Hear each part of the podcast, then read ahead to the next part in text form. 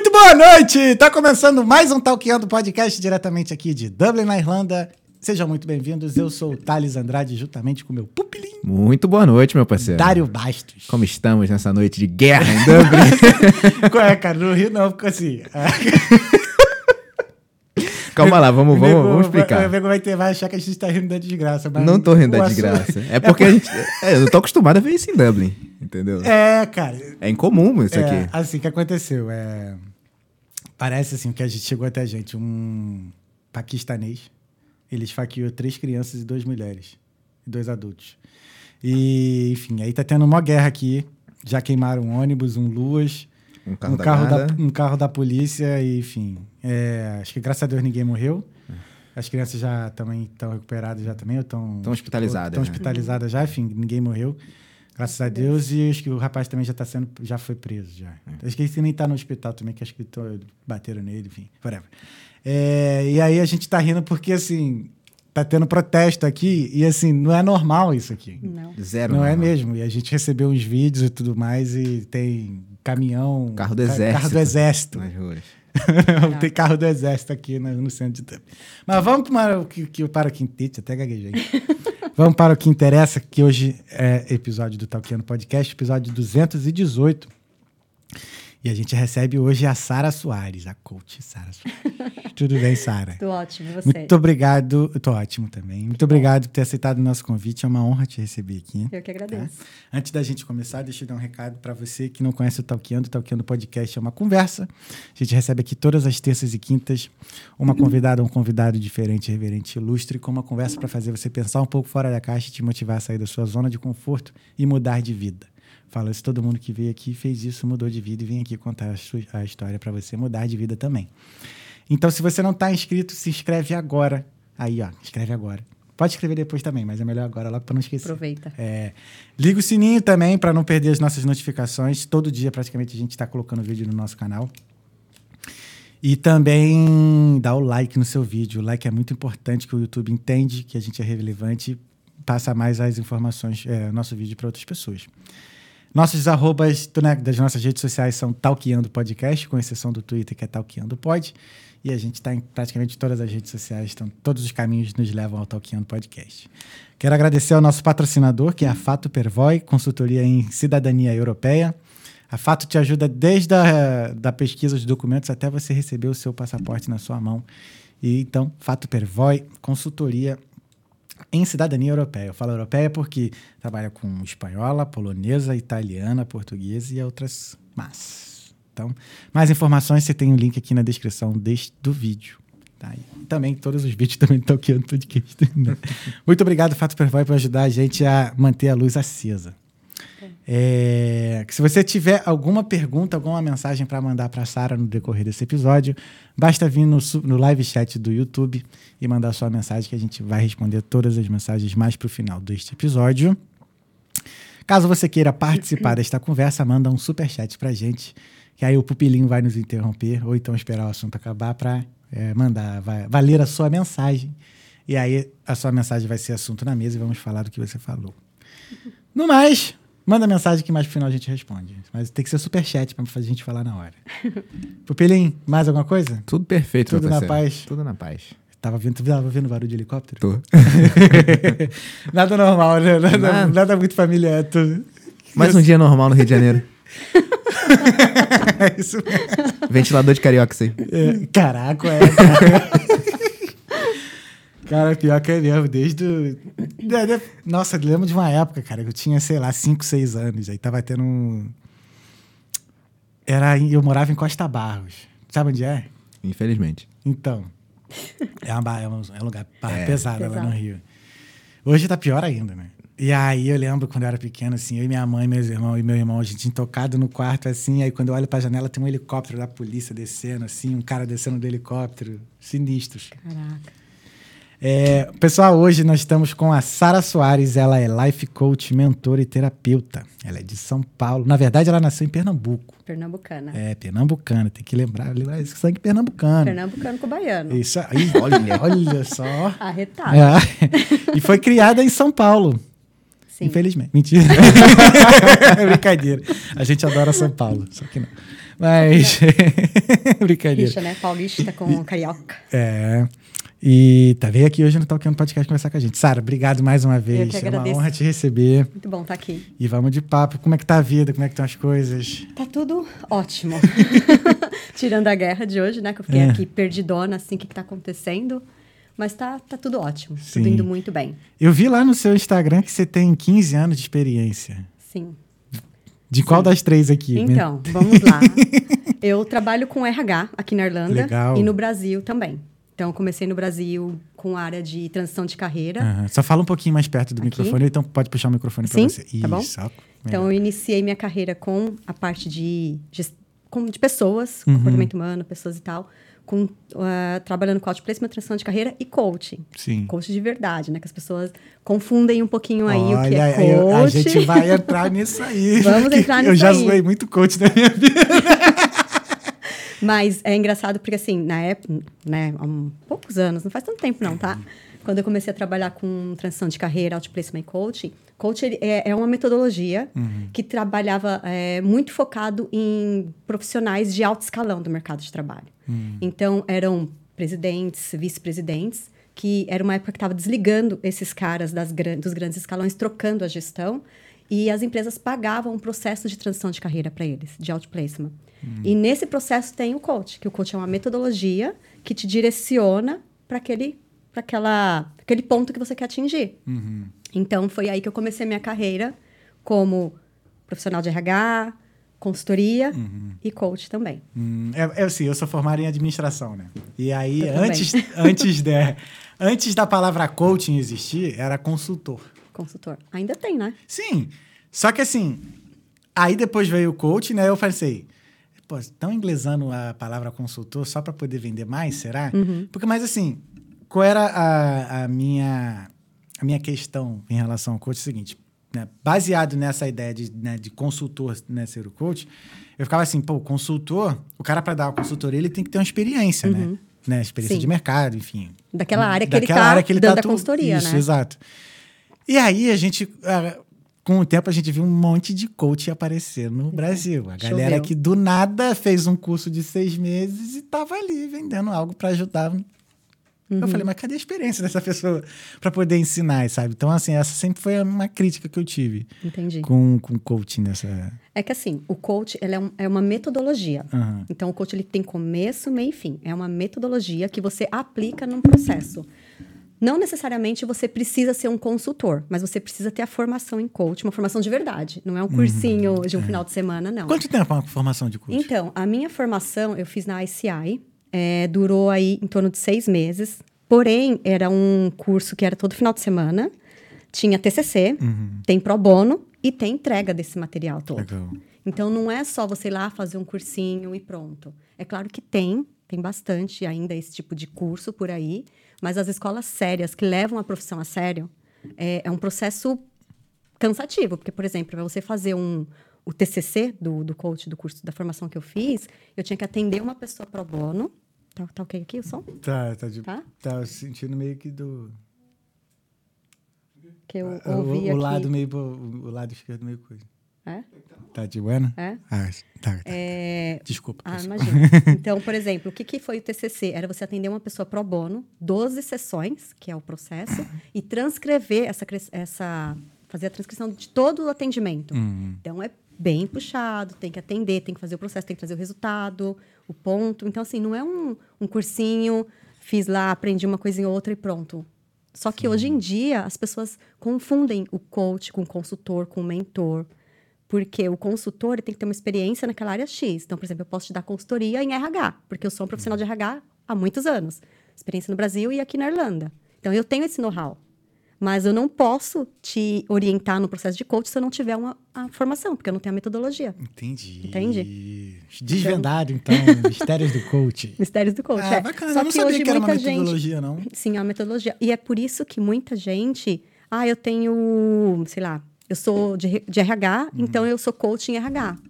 Entendi. Não, eu sou consultora, eu posso dar uma consultoria, eu Uhum. posso te direcionar no processo de RH, mas não no processo de coach, porque eu não tenho a metodologia. E a metodologia ela é profunda, ela envolve vários pontos da metodologia em si, ela envolve neurociência, ela envolve eh, física quântica.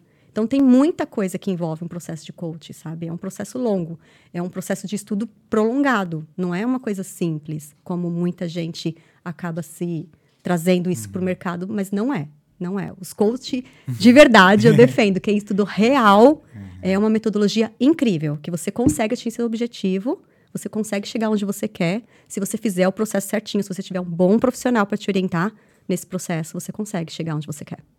Bacana, bacana. E como é que começou? E aí, como é que começou a, a ideia de você ser coach, assim, depois de, já de uma certa experiência com RH? E então, é, eu, eu, trabalhava nessa empresa, nessa Sim. consultoria de transição de carreira. Uhum.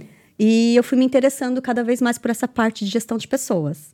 Bacana. Então, eu fiz a faculdade de ADM e depois eu fui fazer uma pós em RH. E aí eu já estava nesse, nesse meio, uhum. essa parte de trabalhar com pessoas, desenvolvimento humano, relacionamento, uhum. sabe? É, contribuir realmente para o desenvolvimento da, da, das pessoas. Tra trabalhar com outplacement foi muito legal, porque é, apesar de serem profissionais de alto escalão, uhum. eu aprendi muito, porque era um outro nível de profissional. E nós trabalhávamos com todo o processo de recolocação desse profissional. E muitas vezes esse processo não era recolocar o cara para ser de novo presidente na Bayer. Não, muitas vezes ele queria não, vou me aposentar, vou parar por aqui, ou vou abrir um negócio, ou vou ser escritor. Muitas vezes eles mudavam totalmente de, de direção de uhum, carreira. Uhum. Então, o Outplacement ele faz isso, com o suporte do coach. Como é lidar com essas pessoas? Desse... Com esse público, né? Com esse público, que é... Cara, foi, foi desafiador. Porque, porque assim, eu... desculpa te interromper, Imagina. são pessoas de, de difícil acesso, né? São, são. São, mas assim, eu eu, eu, eu trago, até hoje, tenho grandes amigos uhum. dessa época, que eram meus clientes, né? Que chamavam de clientes na época. Eu ainda não era consultora, eu era secretária, na verdade, desse público lá no, no escritório. Então, o que, que é Outplacement? É um escritório, uhum. com computador, com mesa, com cadeira. Esses caras eram desligados dos seus trabalhos e eles iam para lá, para esse escritório, para fazer o processo de recolocação deles. Então, é um trabalho também, digamos Caramba. assim. Então, eles tinham treinamentos de networking, treinamento de entrevista, de comportamento, de gestão. E tinha o processo de coach para ajudar eles a. Tá, e aí, o que, que eu quero? Eu quero voltar? Eu não quero? E aí, ele decidia o que ele queria e a gente fazia o processo de, de ajudar ele a voltar para o. Enfim, para onde hum. ele tinha interesse em atuar. Eu nunca imaginei que isso existisse. É muito legal, existe. Caramba, porque a gente, né, de fora, assim, quando imagina uma pessoa desse escalão, uma pessoa parece que é preparada, assim, para tudo, né? Não, não é. E Tô surpreso. E a assim, recolocação de... deles, né, desse nível, de, nesse alto escalão, uhum. não é uma recolocação como a nossa, pobres mortais, digamos uhum. assim. Que a gente vai lá, entra no site, manda um currículo. Sim. Não, é muito mais complicado. Uhum. Porque não é simples, ah, tem uma vaga de presidente na empresa tal. O cara ganhava lá 72 mil é, né, mensal. Uhum. eles ganham muito bem, né? Um exemplo. Sim. E não é qualquer vaga, né, que vai disponibilizar, que está procurando, não. É muito. Tem que fazer networking, você tem que caçar a vaga, muitas vezes você tem que criar a sua vaga na empresa. Né? Então, é um, é um processo, é um trabalho mesmo. Os uhum. caras tinham. Quem decidia voltar para o mercado, por exemplo, todo dia, horário comercial, trabalhando no processo deles, na, na entrevista, nos currículos, as, as reuniões com os consultores. Caramba, sério. É, é uma área, é uma área incrível. Uhum. Eu trabalhei nas duas principais do Brasil, nas duas maiores. Uhum. E aí depois eu saí, que eu queria ir para o RH mesmo, sabe? Entendi. Eu queria trabalhar com treinamento, com recrutamento.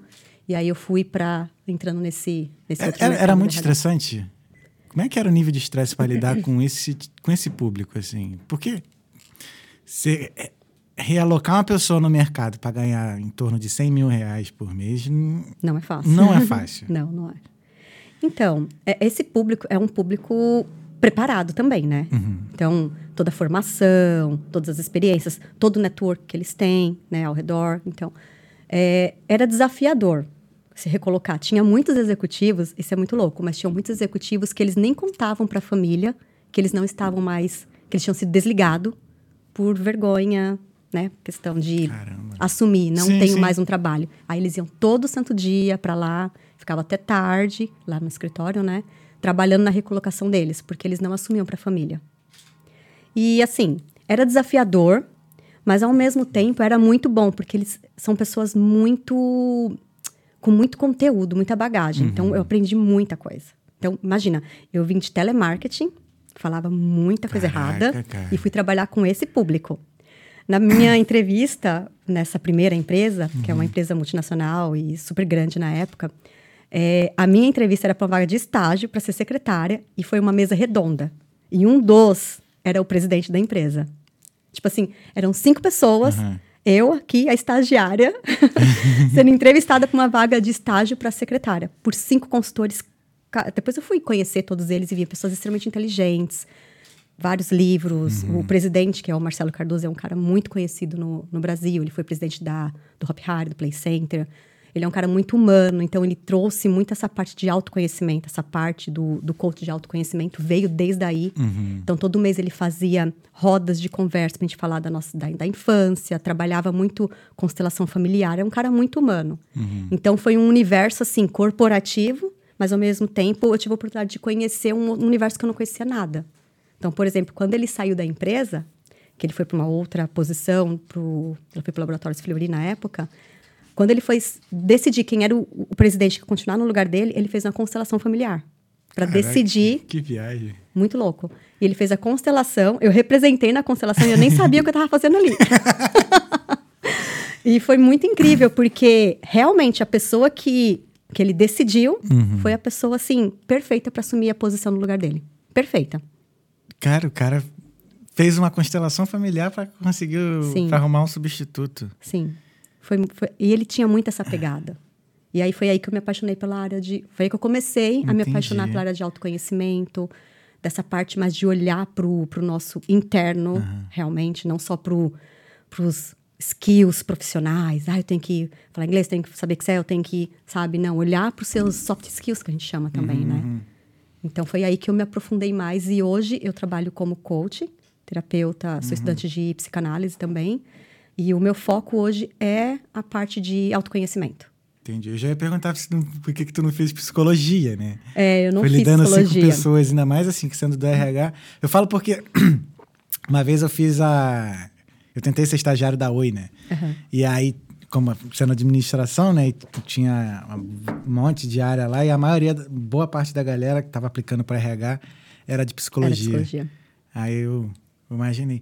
Cara, tu acha que, pelo menos ali, isso foi um dos maiores saltos na tua carreira ter convivido, ah, passado telemarketing para conviver com essas pessoas?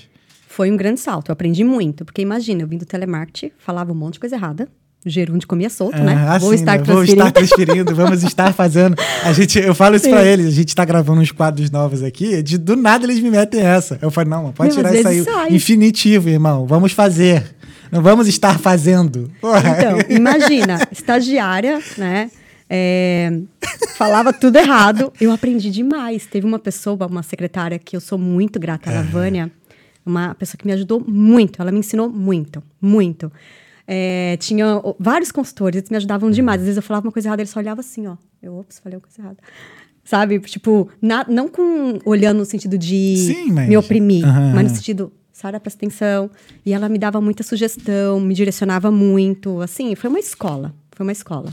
Minha, era estagiária lá. Na minha sala, eu era a que melhor ganhava na época. E é engraçado que eu estava num estágio ganhando, na época, 600 reais.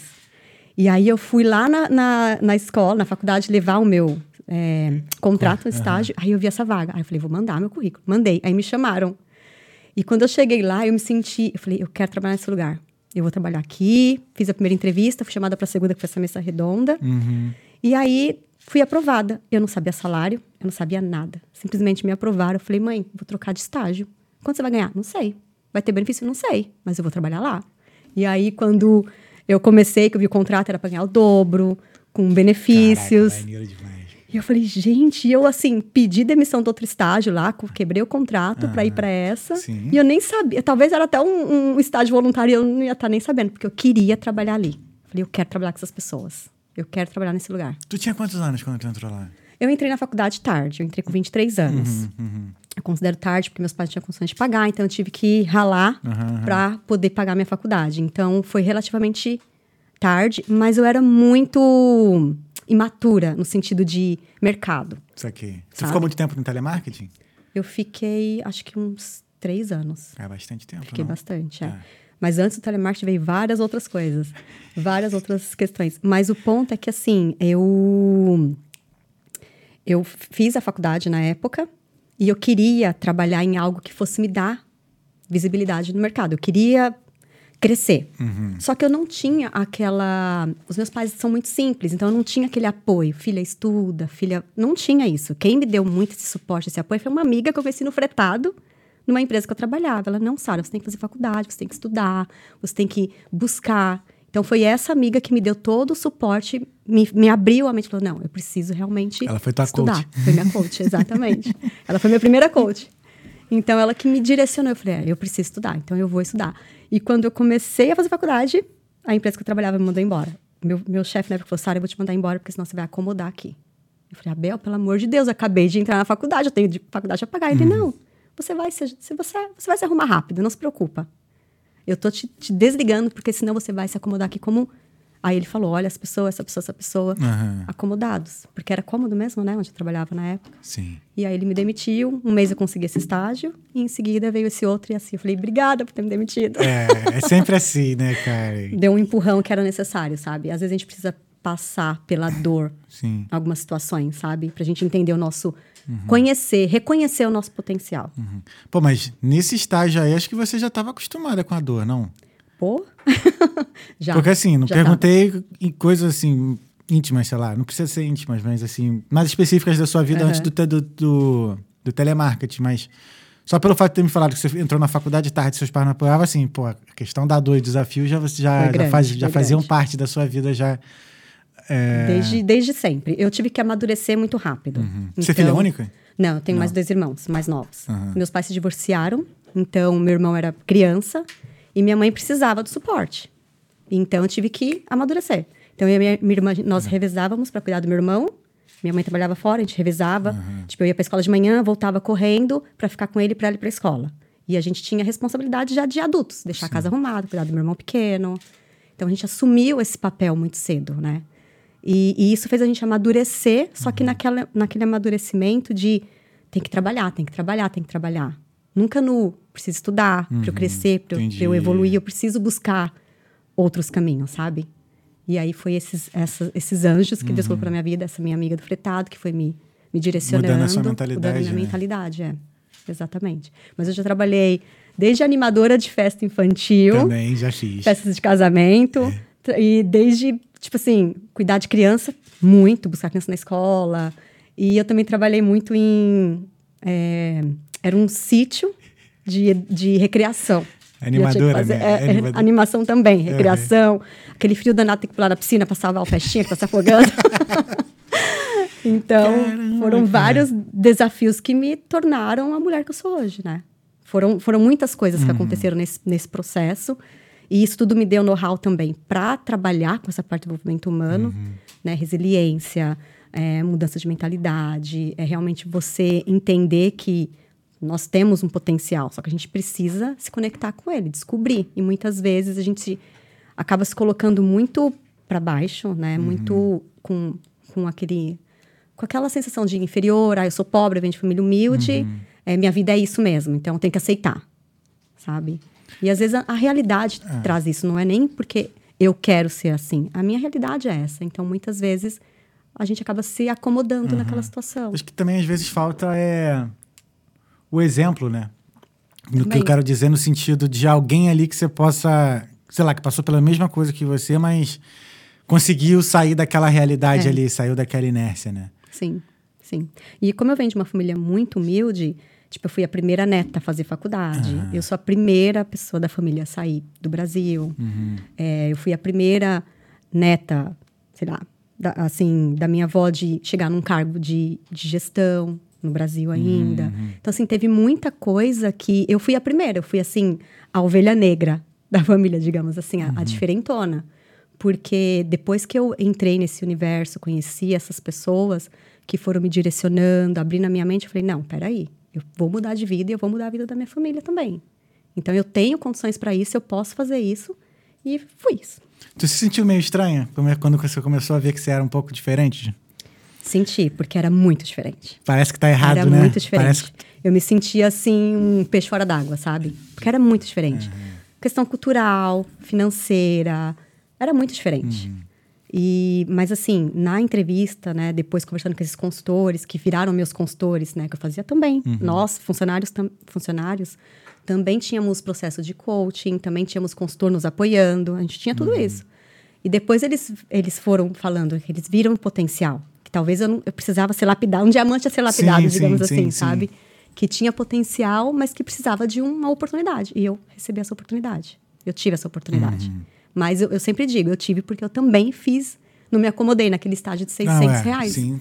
Opa, tô vendo isso aqui, Aham. empresa interessante, re- outplace, sabia nem o que era aquilo. Falei, eu quero trabalhar nessa empresa aqui. Não, além disso também é, é aceitar também a.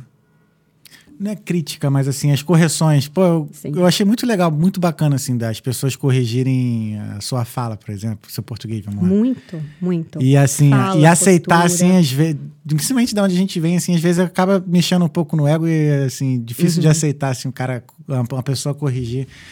Mas Ele- também, pô, o benefício disso depois, né? Não, foi incrível. Eu lembro foi que, uma sim, escola. Meu pai me corrigia de tongo, perguntava às vezes por que, que aquela palavra tinha um de tongo, o que, que era. Meu, era. Que bom que E- teve esse suporte dentro de casa, Sim, né? sim. É, isso foi uma coisa assim. Por exemplo, do meu lado, por exemplo, meu pai foi criado no interior de Santa Catarina, né? Aí ele passou para aprender, ele teve que sair da casa dele, aí foi, foi morou com um tio, com a, com a irmã dele, e aí conseguiu passar para aprendiz de marinheiro. Uhum. Aí foi pro Rio. E aí eu falo sempre pro meu pai, cara, se não tivesse feito aquela, aquela, aquele esforço lá de ter dado, Mudado. mudado. a gente, sei lá, estaria na roça até hoje, Uhum. talvez, dependendo, né? E aí, daí, graças a Deus, também tive exemplos já dentro de casa. Meu irmão mais velho também foi o primeiro a, a fazer faculdade e tal. Ele fez Uhum. Ah, TI legal. também, então ele foi minha inspiração. Ah, legal. E aí foi um levando o outro. outro. Meu outro irmão é advogado, então a gente, a gente se Nossa, deu que bem. legal. é, aham. é. Muito legal. Muito Caraca, legal. muito mais. Eu adoro essas histórias, acho bacana. Que eu, Eu- me identifico pra caramba, assim. É, eu, eu gosto de história de vida. Eu, Eu- amo sentar e ouvir a história Sim. das pessoas, sabe? De, caramba, como foi isso e tal. Então você gosta de ouvir o Talkiano, que a gente fala disso. Eu gosto de, eu gosto de ouvir história. Eu gosto. Uhum. E, e quando você tem essa oportunidade de conhecer a pessoa um pouco mais profundo, porque o que acontece? O que, que eu percebo? A gente está muito no superficial. A gente está muito. As pessoas estão muito no superficial. Você não conhece as pessoas de verdade, o íntimo, né? E você não sabe quem aquela pessoa é de verdade. Então, por exemplo, há mais ou menos um mês, eu realizei um workshop agora com uma parceira minha. Nós temos um programa de workshop que nós falamos sobre autossabotagem, inteligência emocional e criança interior. E foi muito interessante porque foi um, um workshop bem profundo e a gente ouviu a história das pessoas. E nesse processo da criança interior, eu fiz uma vivência que foi resgatar essa criança. E a galera se emocionou. E depois ouvir a história dessas pessoas, ouvir o porquê que era tão difícil se conectar com a criança deles, e se conectar com a criança, porque a gente, né, do- dos nossos cuidadores, é, foi, foi muito assim. Caramba, às vezes as pessoas. ah, Teve gente que se emocionou tanto que eu falei, nossa, a história deve ser muito pesada. Muito pesada, porque re- realmente. Toda vez que eu aprendi isso numa, numa das minhas aulas de psicanálise, tudo que faz você chorar e que dói é porque não está curado. Então, Sim. eu não sei se faz sentido para você, mas para mim fez muito Eu sentido. que sou chor... Eu que sou emotivo pra caramba, irmão. E nessa vivência foi possível ver isso. Porque teve gente que se Caraca. emocionou muito e depois que compartilhou, eu a gente percebeu, né? A pessoa trouxe quanto aquilo ainda dói, quanto aquilo ainda não está curado. Você se emocionar, você falar de coisas que te, te emocionam, é diferente de você não conseguir controlar o choro, a dor, porque a dor ela se manifesta através do choro também, né? Sim. E é muito incrível você ouvir essas histórias, você ouvir que por trás daquela pessoa cheia de tatuagem, toda modernona, cabelão vermelho, tem um- uma criança ferida, muito machucada que precisa ser curada. É, isso que eu eu ia te perguntar agora é sobre do porquê dessa importância da criança, da nossa criança interna, mesmo Tá. depois que nós nos tornamos adultos. Vou te explicar. Bom, vou te explicar de duas formas. Primeiro, é neurociência. A criança interior, ela é uma parte, neurociência e psicologia, psicanálise, é uma parte do nosso, da nossa psique. O que, que é essa parte da nossa psique? Do zero aos sete anos, a, a criança, ela absorve tudo. É uma esponja. Ela absorve tudo. Então, por exemplo, eu gosto de usar metáforas para ficar mais fácil de explicar. Eu também gosto. É legal. É legal. Uma criança dos seus 4, 5 anos, ele vê uma piscina, ele vai pular na piscina. Ele não tem noção do perigo. Ele não tem o racional que diz, não, é perigoso, você não sabe nadar, você vai se afogar, você vai morrer. Ele tá jogando bola, corre na frente dos carros. Ele não tem o racional, a criança, certo? E o que acontece? A criança vai lá e faz. Ela age no, no, no inconsciente dela, né? Ela não tem, ela não pensa. O nosso racional é o nosso pensar. Então ela simplesmente vai. E aí, para entender uma outra parte, uma criança que a mãe precisou se ausentar para levar o irmão no hospital, porque o irmão estava doente e ficou lá no hospital durante cinco dias. Essa criança tem um racional para pensar assim: ah, minha mamãe está no hospital com meu irmãozinho que está doente. Não. Ele só vai o quê? Sentir. O que, que ele sente? A rejeição, uhum. o abandono. E o que, que isso cria? A, a dependência emocional. Porque ele não tem o racional para explicar para ele o que está acontecendo. Entende? Ele tem apenas a parte do sentir. Então aquilo ali virou uma crença. Ele já absorveu aquilo como uma verdade absoluta. Uhum. Então, aquela criança vai crescer, muito provavelmente, um adulto que se sentiu rejeitado, porque a mãe foi para o hospital cuidar do irmão e ele ficou em casa sozinho com o pai durante 5, 6, 10 dias. Entende? Uhum. Então, a nossa criança ferida, a nossa criança, né? Porque nós temos as duas crianças, a, a, a, a sol e a sombra. A sol é a nossa felicidade, é a nossa alegria, é a nossa espontaneidade, é a nossa curiosidade. Essa é uma parte da nossa criança. E a criança sombra é a criança ferida. É aquela criança que teve traumas, ou não só traumas, porque não é só sobre traumas, é sobre o como que a criança se sente, que é esse caso dessa criança. A mãe foi cuidar do irmão, ele sentiu a rejeição, o abandono. Por mais que o pai tente explicar, o que ele sentiu é o que ficou ali no, uhum. no, no corpinho dele, né, no, no inconsciente. E aí, na fase adulta, aquilo se manifesta como um adulto é, dependente emocional, que se sente rejeitado, que é vítima, que não, não se olha com, com amorosidade, porque a minha mãe me rejeitou, só que isso é inconsciente. Então, do zero aos sete anos, algumas pesquisas dizem um pouquinho mais, um pouquinho menos, tudo você só absorve. E na vida adulta, isso se manifesta. A, nossa criança ferida se manifesta também. Então, aqueles comportamentos que muitas vezes nós temos, que a gente não sabe explicar de onde vem, a carência, é, essas questões todas, a rejeição, é, a dependência emocional, vem de uma infância, de algo que aconteceu lá atrás, que você muito provavelmente não lembra, porque fica no seu inconsciente. Uhum. Não fica no seu consciente, né? E o que, que, a, a, o que, que a ciência diz? Que nós, seres humanos, nós somos 5% racional e 95% emocional. Então, racional, pensar, e o emocional é o inconsciente, uhum. que é aquilo que você nem sabe que você tem. Entende? Que você muitas vezes você nem percebe que você está repetindo questões que você simplesmente trouxe lá de trás. Entendi. Não sei se ficou claro. Ficou, ficou. Ficou? Uhum. Então, por que, que a gente fala muito na fase adulta de você olhar e curar a sua criança interior? Porque muito provavelmente é, a grande parte dos seus BOs na sua vida uhum. adulta vem dessa criança que você precisa olhar. Essa questão do da parte racional que a criança não, não entende, isso aí me pegou muito, assim. É porque... Porque hoje nós, como, como adultos, perdão, uhum. acaba sendo fácil de resolver porque nós temos essa parte racional, né? E aí no, conseguimos corrigir essa parte emocional que ficou, né, carregada esses anos todos, assim, conosco. Depende, não? porque se 5% é só sua parte racional, é um iceberg. Embaixo você, é o que você não vê. Uhum. A, a, partezinha lá de cima é, a única, é o que você vê, é o que você pensa, é o que você percebe. Mas muitas, muitas questões se repetem, muitos padrões, muitas crenças. Por exemplo, crença de merecimento. Da onde vem isso? Ai, sei lá, que muitos de nós temos. É, por exemplo, vamos usar o exemplo de, de nós intercambistas. A gente uhum. chega aqui, a gente não fala inglês, e a gente se sente o quê? O cocô do cavalo do bandido. Uhum. Tipo assim, não fala inglês, não vou conseguir emprego, não vou conseguir.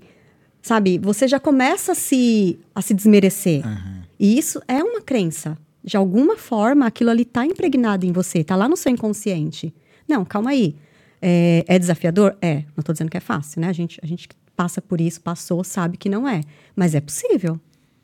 Só que muitas vezes você traz essa crença de eu não vou conseguir, eu não sou capaz, vi uma vaga, é o meu perfil. Ah, mas meu inglês é ruim, não vou nem me candidatar. Você entende? Isso vem tudo de, de questões lá da sua, da sua criança, que está muito ligado a crenças e a grande maioria a crença, a crença de merecimento. que é essa questão de você realmente não é que você não merece, mas você não acredita que você é capaz de conseguir. Então, qual a mensagem que você manda para o seu inconsciente? Eu não mereço. Porque o que acontece? Agora falando a parte de um pouco mais de- da parte física quântica, né? A gente a gente não consegue o que a gente quer. A gente consegue o que a gente é. Então não adianta eu querer arrumar um emprego bom, sei lá, um emprego na Irlanda, se eu, Sara, não confio no meu potencial. Se eu não me sinto merecedora. Se eu não trabalho as questões internas dentro de mim. Porque querer, todo mundo quer uma casa, um carro, quero ser rico, quero. Querer, todo mundo quer. Mas para você conquistar aquilo, você precisa mudar primeiro o seu inconsciente, né? Que é a tal da. de a gente trabalhar a questão da mudança de mentalidade. Você. para você conquistar aquilo que você quer realmente, você precisa ser primeiro. Caramba. Eu não E- sei- Esse assunto tá. Não, esse é- Faz sentido para Total. você? Eu não sei se eu tô sendo Porque a gente clara. tava conversando sobre isso essa semana. Essa semana a gente tava falando sobre isso, A verdade. gente tava conversando sobre isso essa semana. É, Tanto que você até me enviou, né, um podcast que você tava ouvindo É. com relação a isso, né? De ser protagonista ali da sua. De ser protagonista da, da, Da sua sua vida, do história. seu É. sucesso, justamente. Não, mas o. O, o insight que a gente tava conversando era sobre. Até no, no mundo corporativo, assim, na, nas empresas e tudo mais, uma- o que acontece? A pessoa ela só é promovida quando, logo, quando de- muito depois que ela já está se comportando da forma que aquele cargo exige. Vamos supor, sei lá, o cara era gerente, ele quer ser diretor. Mas antes dele já ser promovido, ele já está agindo como diretor. Sim, já se comporta. Já né? se comporta como. E eu acredito que as mesmas coisas acontecem na nossa vida. Uhum. Muitas das vezes, muitas das coisas que eu fiz, é, eu, eu já me via antes. Sim. É, e naturalmente, sei lá, parecia que eu já me comportava como já estivesse naquilo ali, do nada quando isso acontecia. É exatamente por isso, porque só querer não é o suficiente. Uhum. Você precisa ser primeiro. Então, se eu quero um cargo de gestão na empresa onde eu trabalho, eu vou continuar me comportando como uma estagiária? Não. Não. Eu preciso já começar a mudar o meu mindset, meus comportamentos, Uhum. minha postura, adquirir né, conhecimentos também, claro. Não estou falando Sim, que não é sim. importante, é super importante. Tem uma ferramenta no RH que a gente usava muito no Brasil, que é o CHA, né? Conhecimento, habilidade e atitude. Você é contratado pelo seu conhecimento, Uhum. você permanece na empresa pelas suas habilidades, mas você tem oportunidade, você é demitido ou não pelas suas atitudes. Então, você pode ter um- uma bagagem incrível, Eu vou anotar aqui. você pode ter um, um, um, currículo assim sensacional, Uhum. mas se você não, não tiver atitude de botar suas habilidades ali em prática, muito provavelmente você não vai conseguir a oportunidade que você quer, ou, enfim, ou vai ser desligado, enfim, tem vários, vários caminhos. Ou vai ficar muitos anos lá na mesma cadeira fazendo a mesma coisa. Então, a habilidade, a, a atitude é o que determina o que você vai ser a partir dali. Eu contrato você pelo seu currículo, né? Aquele bate-papo rápido, aquelas entrevistas e tal. Mas você se, mantém ali pelas suas habilidades e a sua atitude. É, até porque o currículo você ele muda, né? Você aprende, se acrescenta mais com o decorrer do tempo e tudo mais. Exatamente. Nesse caso, o currículo nem é. Posso dizer que o currículo não é tão importante assim ou eu tô falando besteira? É importante. É importante porque é o seu cartão de visita. Não, mas em relação à habilidade e atitude. Ele é porque é como se fosse a sua, a sua entrada. Seu- é- é- são três etapas, Uhum, né? É a sua entrada. O seu currículo tem que ser bom, tem que ser bem escrito, você tem que sair, se sair bem na entrevista. Uhum, Aí ali você entrou. Aí para você se manter ali, Entendi. eu tinha um gerente que ele falava assim: fazer, é, fazer um projeto é fácil, o difícil é você manter esse projeto. Sabe? Você começar, Uhum. começa, mas o difícil é você manter. É você construir e manter.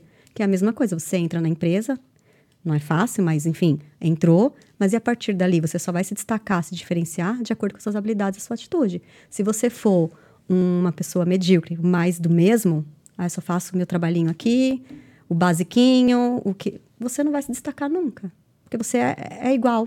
Entende? Uhum, uhum. Você é, é- Por que, que eu vou te dar uma oportunidade? Por que, que eu vou olhar para você se você não tá fazendo nada para se destacar? Você tá sendo igual a todo mundo. Faz sentido? Total. Então, para você ter a oportunidade de se destacar, desenvolver um. ter uma oportunidade ali, seja um cargo melhor, uma função melhor, você precisa ser diferente. E essas são as suas atitudes que vai fazer você ser diferente. Entende? Aí. Porque às vezes é um cargo X, para contratar tem que ter aqueles skills, Uhum. mas para ter oportunidade, os skills são os mesmos, das duas pessoas. Mas quem ali vai se destacar? Quem vai ter as, as atitudes diferentes, né? Entendi. Enfim, várias questões que envolvem, mas é um exemplo básico, Sim, sim, assim, sim, sabe? sim. Não, precisa, cirúrgica. Sim, então. Adorei. Tá vendo? Isso aí. Tivemos um superchat. Temos o superchat? Temos um Ué, superchat. fala aí então, Pupilinho. Alexandre Amarante mandou pra, Opa, valeu, Ale. Tamo junto. mandou pra gente aqui, ó. Eu te amo, Guaxinim. Mandou coração. É, tô longe, mas perto te acompanhando. Pergunta pra ela como ela consegue ir às seis da manhã malhar, empreender e ainda ajudar na ONG. Boa pergunta. Ah, Você é, faz isso tudo. Eu faço. Eu Uau. faço. E eu gosto. Eu gosto de fazer. Já, já, já, já tá na rotina, né? É, já faz parte. Ah, treinar de manhã já virou um hábito. Uhum. Foi difícil, viu? Foi, É. difícil de, foi difícil de adquirir. Eu consigo fazer isso só no verão. É. Não, só quando a, a temperatura tá boa, assim, porque, cara, chega nesse tempo, pra eu acordar, é, parece que eu tô preso com uma pedra na cama. É desafiador. Demais. Frio, escuro. Demais, demais, demais. Mas é o compromisso, né? Eu me comprometi comigo que eu Uhum. vou fazer e eu tô fazendo. Porque eu, eu- um dos trabalhos que eu faço como coach é trabalhar essa questão do de você criar hábitos, né? Tenho- eu tenho um programa chamado Co-Criando a Sua Vida dos Sonhos, Uhum. Que uso a metodologia do coach também. e são, é um programa de 12 sessões, onde nós vamos trabalhar muita questão do autoconhecimento, mudança de mentalidade, é, a parte de planejamento e ação. Então, os hábitos, as mudanças de, a mudança de hábito é muito importante. Porque você chegou hoje com os hábitos que você tem. Você conquistou o que você tem hoje com os hábitos que você tem. Mas para você chegar além, para você conquistar outros objetivos, você precisa ter outros hábitos. Mudar algumas questões. Então, treinar de manhã é algo que eu, eu defini que quando eu comprasse o carro eu ia começar a treinar de manhã, porque eu quero viver muito. Eu quero viver. Eu quero ser uma velhinha bem é, ativa. Eu, eu- um dos meus pilares é a liberdade. Então, eu não quero ser uma velhinha que depende de alguém, sabe? Então, para que eu consiga chegar lá na frente, ter uma qualidade de vida e não depender de ninguém, eu preciso cuidar da minha saúde hoje. Sim. Então, determinei comigo, esse compromisso comigo, de treinar todos os dias de manhã. Começou, foi muito desafiador, porque eu sou preguiçosa, eu gosto de dormir. Eu amo dormir, eu sou taurina, eu gosto de dormir, gosto de quentinho. Mas eu acordo assim, eu nem penso. Eu nem penso, já lá levanto e vou. E empreender é algo também que faz parte. Eu trabalho hoje no mundo corporativo, eu trabalho com recrutamento aqui na Irlanda, mas eu sempre quis ter o meu business, ter o meu negócio próprio. É, todo mundo recomenda, né, a gente ter um projeto paralelo, né? Um... Eu acho importante, porque às vezes você meio que desmotiva um pouco do, seu, do mundo corporativo. E o que, que te continua, faz você continuar ali ativo? Eu acho que ajuda também, sabe? Então eu acho importante você ter algo para você fazer por, por você, algo que você ama, que você gosta, que te dá tesão mesmo, sabe? E empreender, é, trabalhar com a parte de desenvolvimento humano, é algo que eu gosto muito. E eu também estou desenvolvendo uma linha de produtos naturais. Que Que legal. é, é, é um processo que ainda está É. tá em processo ainda. Uhum. Mas eu, eu, eu gosto muito da, da parte de. Da, daquela parte que, da gente cuidar do nosso corpo de dentro para fora. Então, os meus produtos eu mesma faço. Então, hidratante de corpo, é, sei lá, sabonete íntimo, é, desodorante, isso tudo eu que faço, são os meus produtos naturais. E eu vou iniciar um, um empreendimento aí Aham. nessa, nessa, nessa parte. Mas isso ainda é algo Que maravilha. que está em processo. Que irado. Que e a irado. ONG é a ONG in África, que eu sou uma das responsáveis pela ONG aqui na Irlanda. Uhum. E eu sempre trabalhei, sempre fiz trabalho voluntário no Brasil. Sim. Sempre. É um pilar muito importante para mim. É, ser contribuição de alguma forma, fazer voluntariado é algo muito importante. Então, eu não abro mão de continuar fazendo isso. E aqui na Irlanda, eu tive a oportunidade de entrar na ONG, fazer parte da ONG, e a gente desenvolve a parte de alimentação e educação para as crianças no Quênia. Que irado. Uau. Tô... Que aula que a gente tá tendo aqui. é, você tava falando. É, você tava falando, você falou. Olha, da, da questão da, da gente ter atitudes diferentes, né? Pra gente poder galgar coisas diferentes na nossa vida. Qual foram os tipos de atitudes que você teve diferentes que começaram a te fazer a crescer na sua carreira, no sentido, na, depois que você entrou para aquele estágio lá maravilhoso que você, que você queria tanto? Então, foi assim, foram... Eu, eu costumo dizer que é um processo, né? Sim. Não é uma coisa que é... Eu tive mentores incríveis. Uhum. Eu acho que você ter pessoas que você confia e que você se espelha é muito importante. Então, isso me ajudou muito naquele primeiro step. Aham. Então, como eu vim de uma família muito humilde, eu via aquelas mulheres executivas su- super bem sucedidas, muito bem vestidas, muito educadas. Eu falava, eu quero ser igual a essa mulher. Não sei como, mas, eu quero ser e- igual a essa mas mulher. assim, pô, beleza. Eu acho, eu, eu acho irada a ideia de ter um mentor. Inclusive, Uhum. eu tô procurando para mim. não, a gente pode conversar, óbvio, porque assim, nossa, eu tenho. Minha cabeça não para de funcionar. eu sabe? sei como é que é. E, e o que, que você perguntava? Qual era, como é que era- eram as conversas com, com, com os mentores? Aí assim? é que tá. Eu não tinha conteúdo para perguntar. É, é esse eu que eu observava. Entendi. Então eu ouvia as conversas, assim, eles estavam conversando entre eles, eu ouvia. É, eu prestava atenção nas coisas. Aí, às vezes, assim, uma coisa ou outra, eu perguntava, mas eu não tinha, é, assim, bagagem, não tinha como é, ter uma conversa, sabe, assim, de, de igual para igual, digamos assim. Então, era muito no, no observando. Eu, eu vi primeiro aquele visual, a imagem da mulher bem-sucedida, com uma carreira executiva e tudo mais. Falei, eu quero ser igual a essa mulher. E aí, as coisas fu- fui... Então, tá, vou estudar. Fiz cursos. Consegui que a empresa pagasse a minha pós, porque era muito caro. E eu queria fazer numa faculdade de, de primeira linha, porque eu fiz a minha graduação numa faculdade de segunda linha e eu queria fazer a pós numa faculdade top. Só que eu não tinha como pagar. E aí eu consegui que a, que a empresa pagasse para mim. Então eu ralei muito, estudei muito, era muito longe da minha casa, muito longe. Eu tinha um namorado que ele tinha carro, mas ele não ia me buscar na pós. Ele só foi uma vez me buscar na pós, porque ele, ele me ligou 64 vezes. 64 vezes. E eu não atendi, eu tava em aula, não atendi. E aí ele surtou, achou que eu tava fazendo uma coisa de errado. e ele foi até lá na porta da faculdade, da, da pós, para ver se eu tava na aula ou não. Aí ele me deu carona, né? Aham. Mas foi por causa disso. Aí depois terminou porque ele desconfiou de tudo. É, porque ele é surtado, né? Tem condições. E porra, aí, Ligar mas 64 vezes na porta da faculdade é é sacanagem. punk, né? É. E foram dois anos. Eu estudava, tipo, pra quem conhece São Paulo, eu morava em Interlagos e eu estudava no Pacaembu. O que mais a gente escuta aqui é essa história de triste de São Paulo. Todo mundo morava longe, cara. Nossa, mas é que São Paulo é muito grande, é muito longe as coisas. Caraca, muito mas, longe. assim, mas é, é- todo mundo arruma emprego longe. Sabe? Tu, tu mora no porque- tal lugar, tu só, é, todo mundo É arruma porque emprego duas horas. bairros. Mas é, sabe por quê? Porque os bairros, eles são distantes.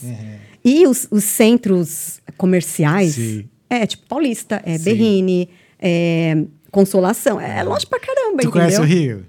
Eu já fui algumas vezes a É, trabalho. eu morava muito ali em Jacarepaguá, né? Jacarepaguá é o maior bairro do Rio de Janeiro. Aham. Só que uma boa parte, assim, eu- do tempo, né? Eu morei, eu morei. Eu trabalhei na Zona Sul e ou era Zona Sul ou Centro. Pô, a Zona Sul é longe pra caceta. O Centro, então, também é muito longe. Uhum. Eu só fui, assim, me dar bem, assim, quando eu comecei, quando eu trabalhei na Barra. Que era Barra, Barra também um sub, subbairro de Jacarepaguá. Sim. Antes disso, levava duas vezes, três horas pra ir pro trabalho. Pois é. Era isso. Duas horas, três, duas horas pra voltar. Bizarro, cara. Era, era longe, era muito longe. Então, eu trabalhava longe, eu estudava longe, eu chegava em casa tarde. E foram dois anos de pós, né? Uhum. Dois anos de pós, tirando a faculdade. Foi uma fase bastante desafiadora, mas que eu aprendi muito. Então, aí na pós também, eu era... Eu e mais uma éramos as únicas que veio de uni.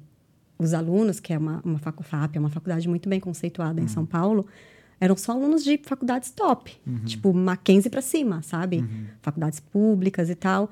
E a gente falava assim, caramba, a gente vai ter que estudar muito, porque a gente não pode ficar pra trás desse povo só porque eles vieram de faculdades top. E a gente estudava muito, mas muito, assim. Era...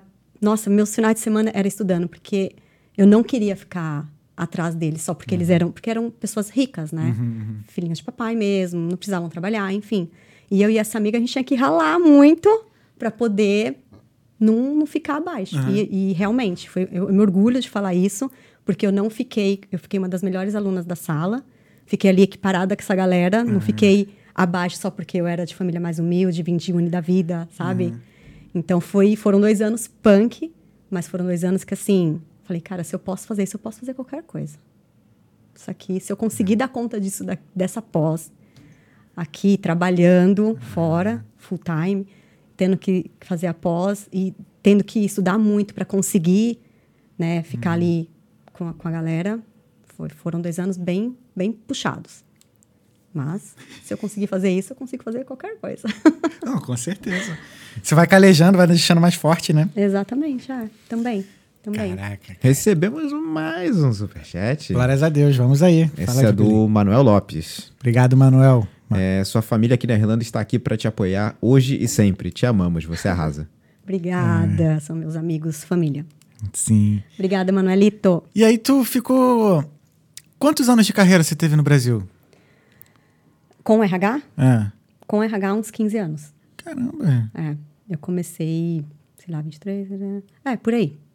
Por aí, eu comecei logo quando eu entrei na faculdade com Aham. 23, eu já, já fui para a área de RH, né? Sim. Fui para essas consultorias todas e desde então fui consultorias, depois Uhum. fui para empresas de TI, de tecnologia.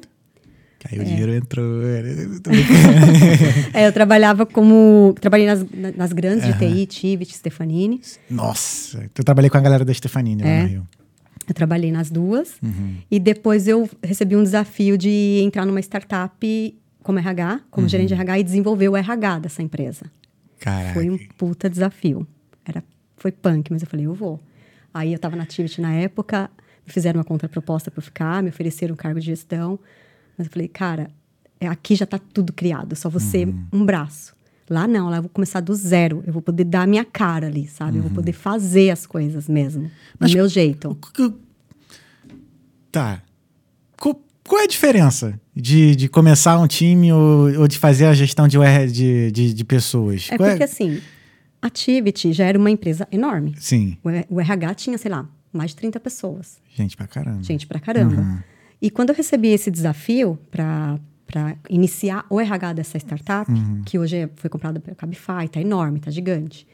Era uma empresa que não tinha nada. Não tinha processo, não tinha gestão, não tinha absolutamente nada. Comprada pela Cabify, qual foi a Ca- 99? Não, a Easy Taxi. Ah, entendi. Eu usava a Cabify lá no Rio também. Easy Taxi. É. Verdade, eu acho que eu já, já usei o Easy Taxi também. Pô, que legal, hein? E aí, tipo assim, era um desafio que, assim, eu, tipo, eu ia dar minha cara mesmo, sabe? Eu ia fazer do meu jeito. Então, eu criei o RH todinho, a parte do departamento pessoal, recrutamento, treinamento. Então, a gente... Eu fiz um modelo meio Google, assim, sabe? De, de engajamento das pessoas, a preocupação das pessoas se sentirem bem de estarem ali.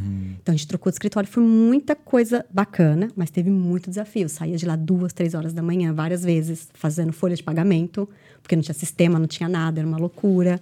Foi Caraca, muito. Foi começar do zero, É zero começar do mesmo. zero, zero, literalmente. Tinha quatro meninas trabalhando no RH. Uhum. E eu lembro que na entrevista, eu fiz a entrevista com dois caras muito fodásticos também, Uhum. né? Caras muito inteligentes, trabalhou, estudou em faculdades em Oshio e tal.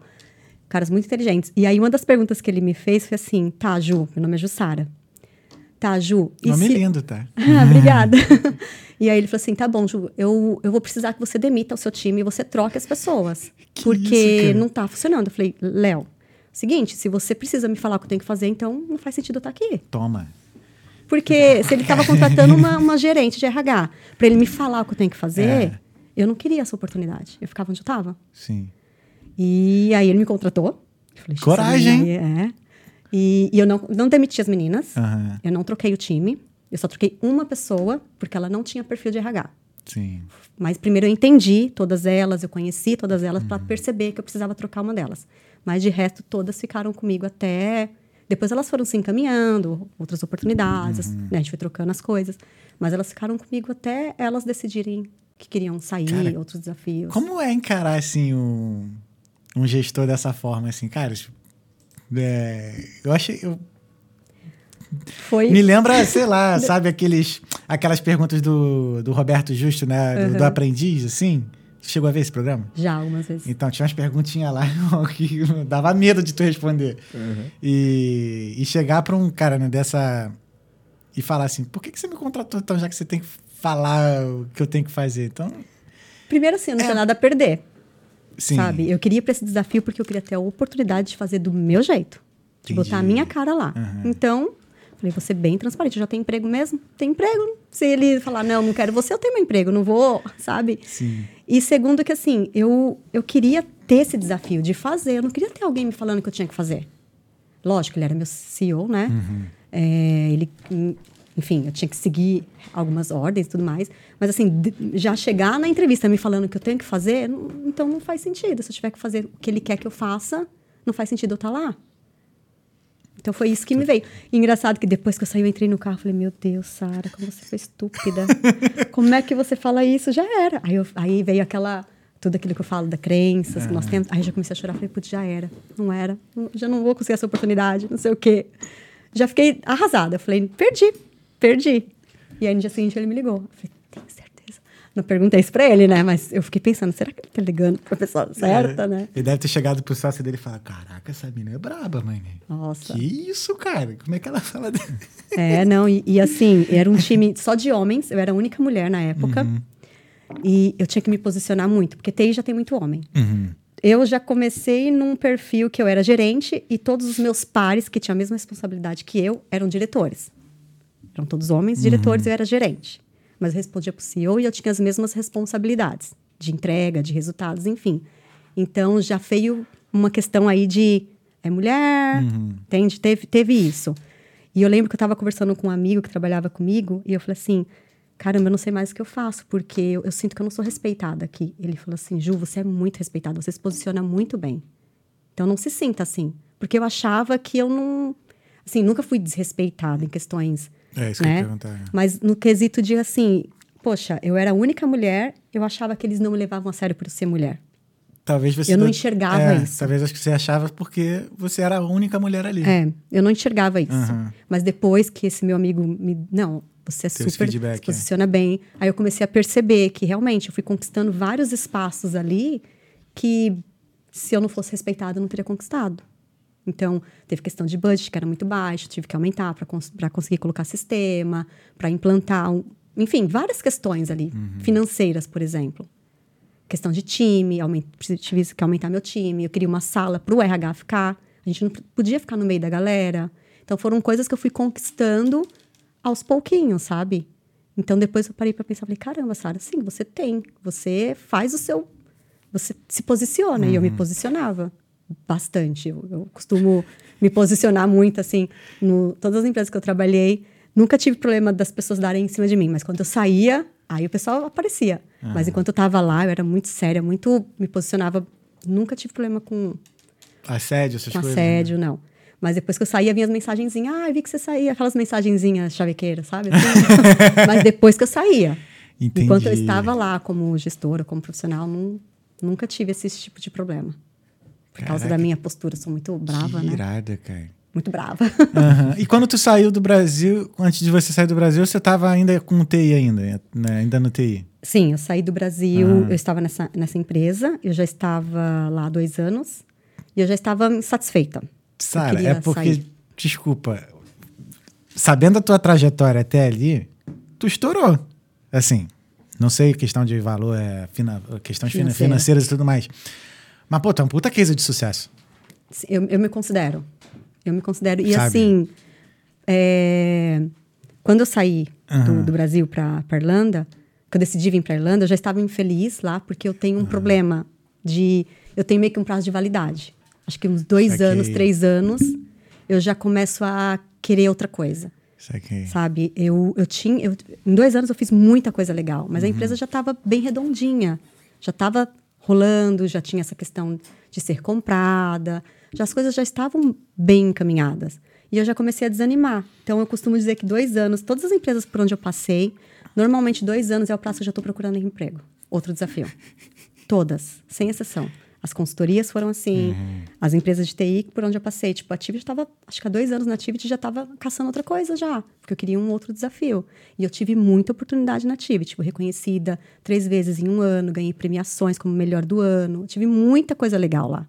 Mas eu já estava sentindo que eu precisava de algo novo. Aí surgiu essa. Aí depois de dois anos nessa, eu já estava já desanimada.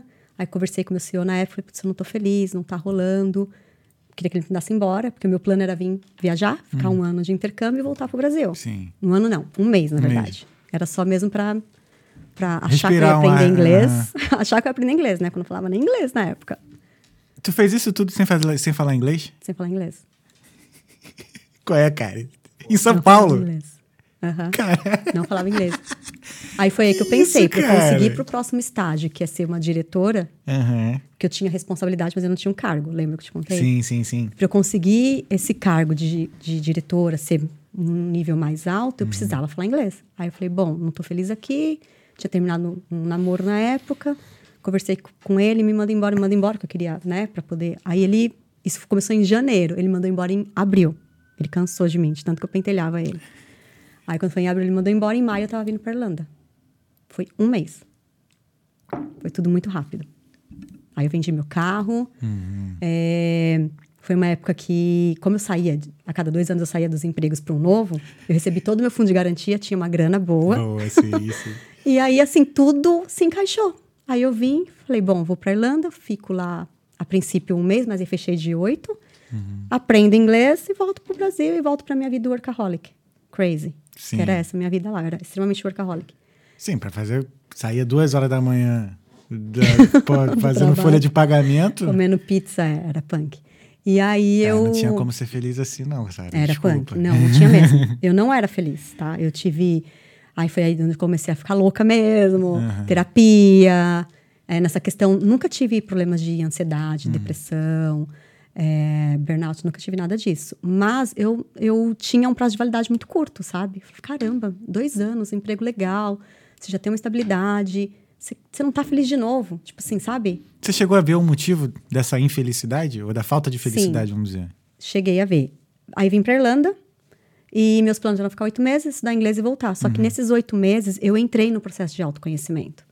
Então eu comecei a olhar pra mim e ver que eu não era feliz naquela vida workaholic que eu tinha. Eu não queria mais voltar para o mundo corporativo. Eu queria trabalhar com o meu sonho, que era abrir a, a minha empresa, ter os- o meu business. E aí eu fui ficando. Eu vi que oito meses não aprendi inglês. Depois, mais um curso, não aprendi inglês. Fui ficando e tô aqui até agora tentando aprender inglês. Você já tá aqui há quantos anos? Seis anos. Não, já aprendeu inglês já. já Ah, tem um, tem um inglês aí. Mas. dá, pra, dá pra trocar uma conversinha assim Sim. básica. E, e aí a minha ideia era, era trabalhar com essa parte, desenvolvimento humano, meu negócio, meu business e tal. E aí re- recebi uma oportunidade, consegui uma oportunidade de visto de trabalho aqui. E aí eu falei, vou ter que voltar pro mercado, porque eu não tinha cidadania. Uhum. E eu falei, vou ter que voltar pro mercado. Aí eu tenho um plano aí, que eu, né, enfim. Mas volto pro mercado, mas em paralelo eu vou trabalhar com as coisas que eu acredito e vou continuar desenvolvendo o que eu quero pro para minha carreira no futuro, que é trabalhar com essa parte de desenvolvimento humano, com tem a consultoria, né, que é uma parte muito importante, que nós temos uma consultoria com foco em eu e mais duas amigas. A gente trabalha com a parte de educação infantil. Então a gente, eu sou recrutadora hoje numa das nas maiores escolas de educação infantil da, da Irlanda. Da Irlanda e do mundo, que faz parte de um grupo muito grande no mundo. Todo, e tá em vários lugares. Tu não trabalha em coisa pequena, né? Não. e a gente abriu essa, essa consultoria, onde a gente dá suporte para as pessoas que querem entrar nessa área de educação infantil, que é uma área muito promissora aqui na Irlanda. Sim. Tem muito emprego. Pessoas que fizeram cursos no Brasil, pedagogia, magistério, consegue validar o certificado aqui e entrar para essa área, que o turnover é absurdo. Tem muita vaga. Tem muita, muita, muita vaga. E a gente começou a desenvolver essa consultoria para orientar, trabalhar com essas pessoas que querem entrar na área e não sabem por onde começar, porque as pessoas não conhecem. Não sabem que é uma área que tem muita oportunidade, que tem como crescer, que tem como conseguir visto de trabalho, que tem como validar o diploma aqui, né, ter o reconhecimento do, do departamento da criança para você trabalhar na área. Então tem muita muita coisa que a galera não sabe. Para você ter uma ideia, nós, nós fizemos um grupo de WhatsApp. Em dois dias já tinha mais de 200 pessoas. Em menos de dois dias. Mentira, um dia. Porque nós fizemos um dia, no outro já tinha mais de 200 pessoas. Um monte de gente que, que tinha conhe- é, formação em pedagogia, em magistério, no Brasil, que estava trabalhando, tá trabalhando aqui com, com cleaner, com babá, e que queria entrar na área de educação infantil e não sabe por onde começar. Então, assim, é um mercado muito promissor, tanto para nós, como consultoras, como para quem quer entrar na área. É uma área muito boa. Caraca, Impressionado. A gente, eu, eu faço recrutamento na Espanha também, né? Então, todo mês eu vou para a Espanha contratar a gente da Espanha para Irlanda, porque aqui não tem profissional qualificado. Porque para trabalhar com educação infantil, aqui na Irlanda, você tem que ser qualificado, existe uma lista, né? Você tem que ser qualificado naquela faculdade, naquele curso, ou quem está, por exemplo, é, quem fez pedagogia no Brasil, alguns cursos espe específicos, faz o reconhecimento e ganha lá uma carta, recebe Uhum. uma carta que te dá o direito de trabalhar na área. Só que, como a gente não tem profissional aqui, nós vamos para a Espanha contratar. Porque aqui não, não tem. Aham. E para trabalhar com educação infantil, tem que ter a qualificação em educação infantil. Ah, entendi. aqui na Irlanda tem que ter. Entende? Ou Mas- reconhecido. Você sabe dizer se alguém que, por exemplo, não tem a formação, mas tem interesse em estar aqui, ela consegue ter essa formação aqui? Consegue fazer aqui também. Existem Entendi. cursos de seis meses. Olha, que, que dá o level 5, que com o level 5 em educação infantil, você já consegue trabalhar na- nas escolas. E tem muita, muita, muita vaga. Muita vaga. Caraca, que irado. O que, que acontece? A grande maioria das escolas contrata profissionais na Espanha. Uhum. Né? Eu vou para a Espanha trazer o povo para cá. Só que essa galera vem para cá como um step de carreira. Vem É. melhorar o inglês, pegar um Temporário. temporário e vai embora. Por isso que o, que o turnover é muito alto. E aí, se a gente, a gente trabalhar, conseguir ter um, um- ajudar as pessoas que querem entrar na área, como entrar, qual é o, o que, que precisa fazer para conseguir, a gente pode melhorar o mercado aqui e melhorar para quem quer continuar na Irlanda, quer, sei lá, eu fiz pedagogia no Brasil, eu sou professora, por que não ter oportunidade de fazer isso aqui também? Se mesmo que eu volte para o Brasil, mas olha a oportunidade. Poxa, eu trabalhei numa escola de educação infantil em outro país. Então, assim, é uma puta de uma oportunidade, Sim, sabe? Sim. E, e tem essa possibilidade, só que as pessoas não sabem. As pessoas não sabem, é, muito é, é muito fechado ainda, sabe? É muito não é não tem, as pessoas não conhecem, não sabem. Acha que é muito difícil. Outra coisa que as pessoas é, perguntam muito, ah, mas meu inglês é básico. Caramba, você não tem noção. As entrevistas às vezes eu faço em espanhol porque as pessoas não falam inglês e elas são contratadas. Que isso? É. O, o inglês, gente, é sério. Pra quem tá me ouvindo aqui, as meninas lá do grupo, o inglês não é o ponto mais importante. É a certificação. Se tem a certificação, a vaga é sua. Porque precisa de profissional. Precisa. E aqui, se você não tem a quantidade certa de educadores para a quantidade de criança, a sala não pode abrir. Tipo, aquela sala que tem, sei lá, 10 crianças, se eu não tenho, né? Porque cada idade tem uma quantidade X de educador. Se não tem o profissional, não abre a sala.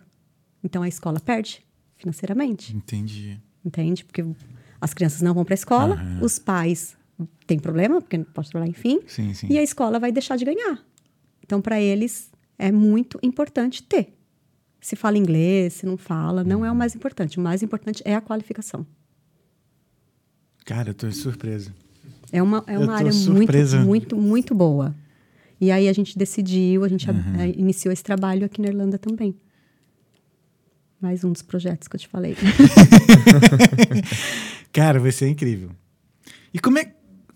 Por que, que é Irlanda? Por que Irlanda? Porque na época era que eu podia pagar. Entendi. Era o que eu podia pagar. É porque, assim, a gente, é, era o que eu podia pagar na época Aham. e eu sabia que eu ia poder trabalhar. Sim, né? sim. Porque uma hora o meu, a meu investimento ia Aham, acabar. uhum. Então, e assim, um outro ponto que foi muito importante para mim era na Europa. E eu sempre sonhei com a Europa.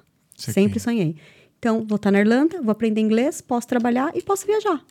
Então, essa foi, foi a ideia. Combinação perfeita. Combinação É perfeita, é. Uhum. E foi tudo muito rápido, né? Em um mês eu já estava embarcando. Tava Sim. vindo. Quanto tempo levou pra pegar a permissão de trabalho? Demorou, demorou. Eu peguei. Tem. eu- um fiz um ano agora. Ah, mas assim, a, é, mas a minha estratégia foi um pouco diferente da maioria das pessoas. Ah. A maioria já entra pedindo né, o visto de trabalho. Sim. A minha estratégia foi um pouco diferente. Eu peguei uma vaga temporária, era uma vaga para trabalhar no RH Uhum. dessa empresa, temporária, para cobrir uma licença maternidade. Eu falei, opa, vou pegar, vou fazer o meu melhor, vou trabalhar pra caramba, vou mostrar né, as Uhum. atitudes ali, pra, pra que, que eu tô ali, e ele vai me oferecer o visto. E aí foi isso que aconteceu. Eu fiz um puta de um trabalho, fiz o meu melhor, desenvolvi um bom trabalho, e aí quando ele veio falar, ah, você quer continuar com a gente, ela vai voltar e tal, eu falei, eu quero, eu quero, mas é isso, isso e isso. Eu já tava com tudo, Uhum. né, esquematizado na minha cabeça. E aí, foi. Foi assim. Eu sempre falo isso, é, como RH mesmo, e como... Porque aconteceu comigo. N- não dá para você já chegar pedindo. Não dá para você chegar na empresa, então, eu quero trabalhar aqui, mas eu preciso que você me dê um visto de trabalho. Sabe, não é assim que as coisas funcionam. Se você tiver a oportunidade de fazer o caminho inverso, as suas possibilidades são muito maiores. Primeiro, entra nessa empresa, Uhum. se destaca, e aí as coisas vão acontecer. Não fica esperando, pedindo primeiro.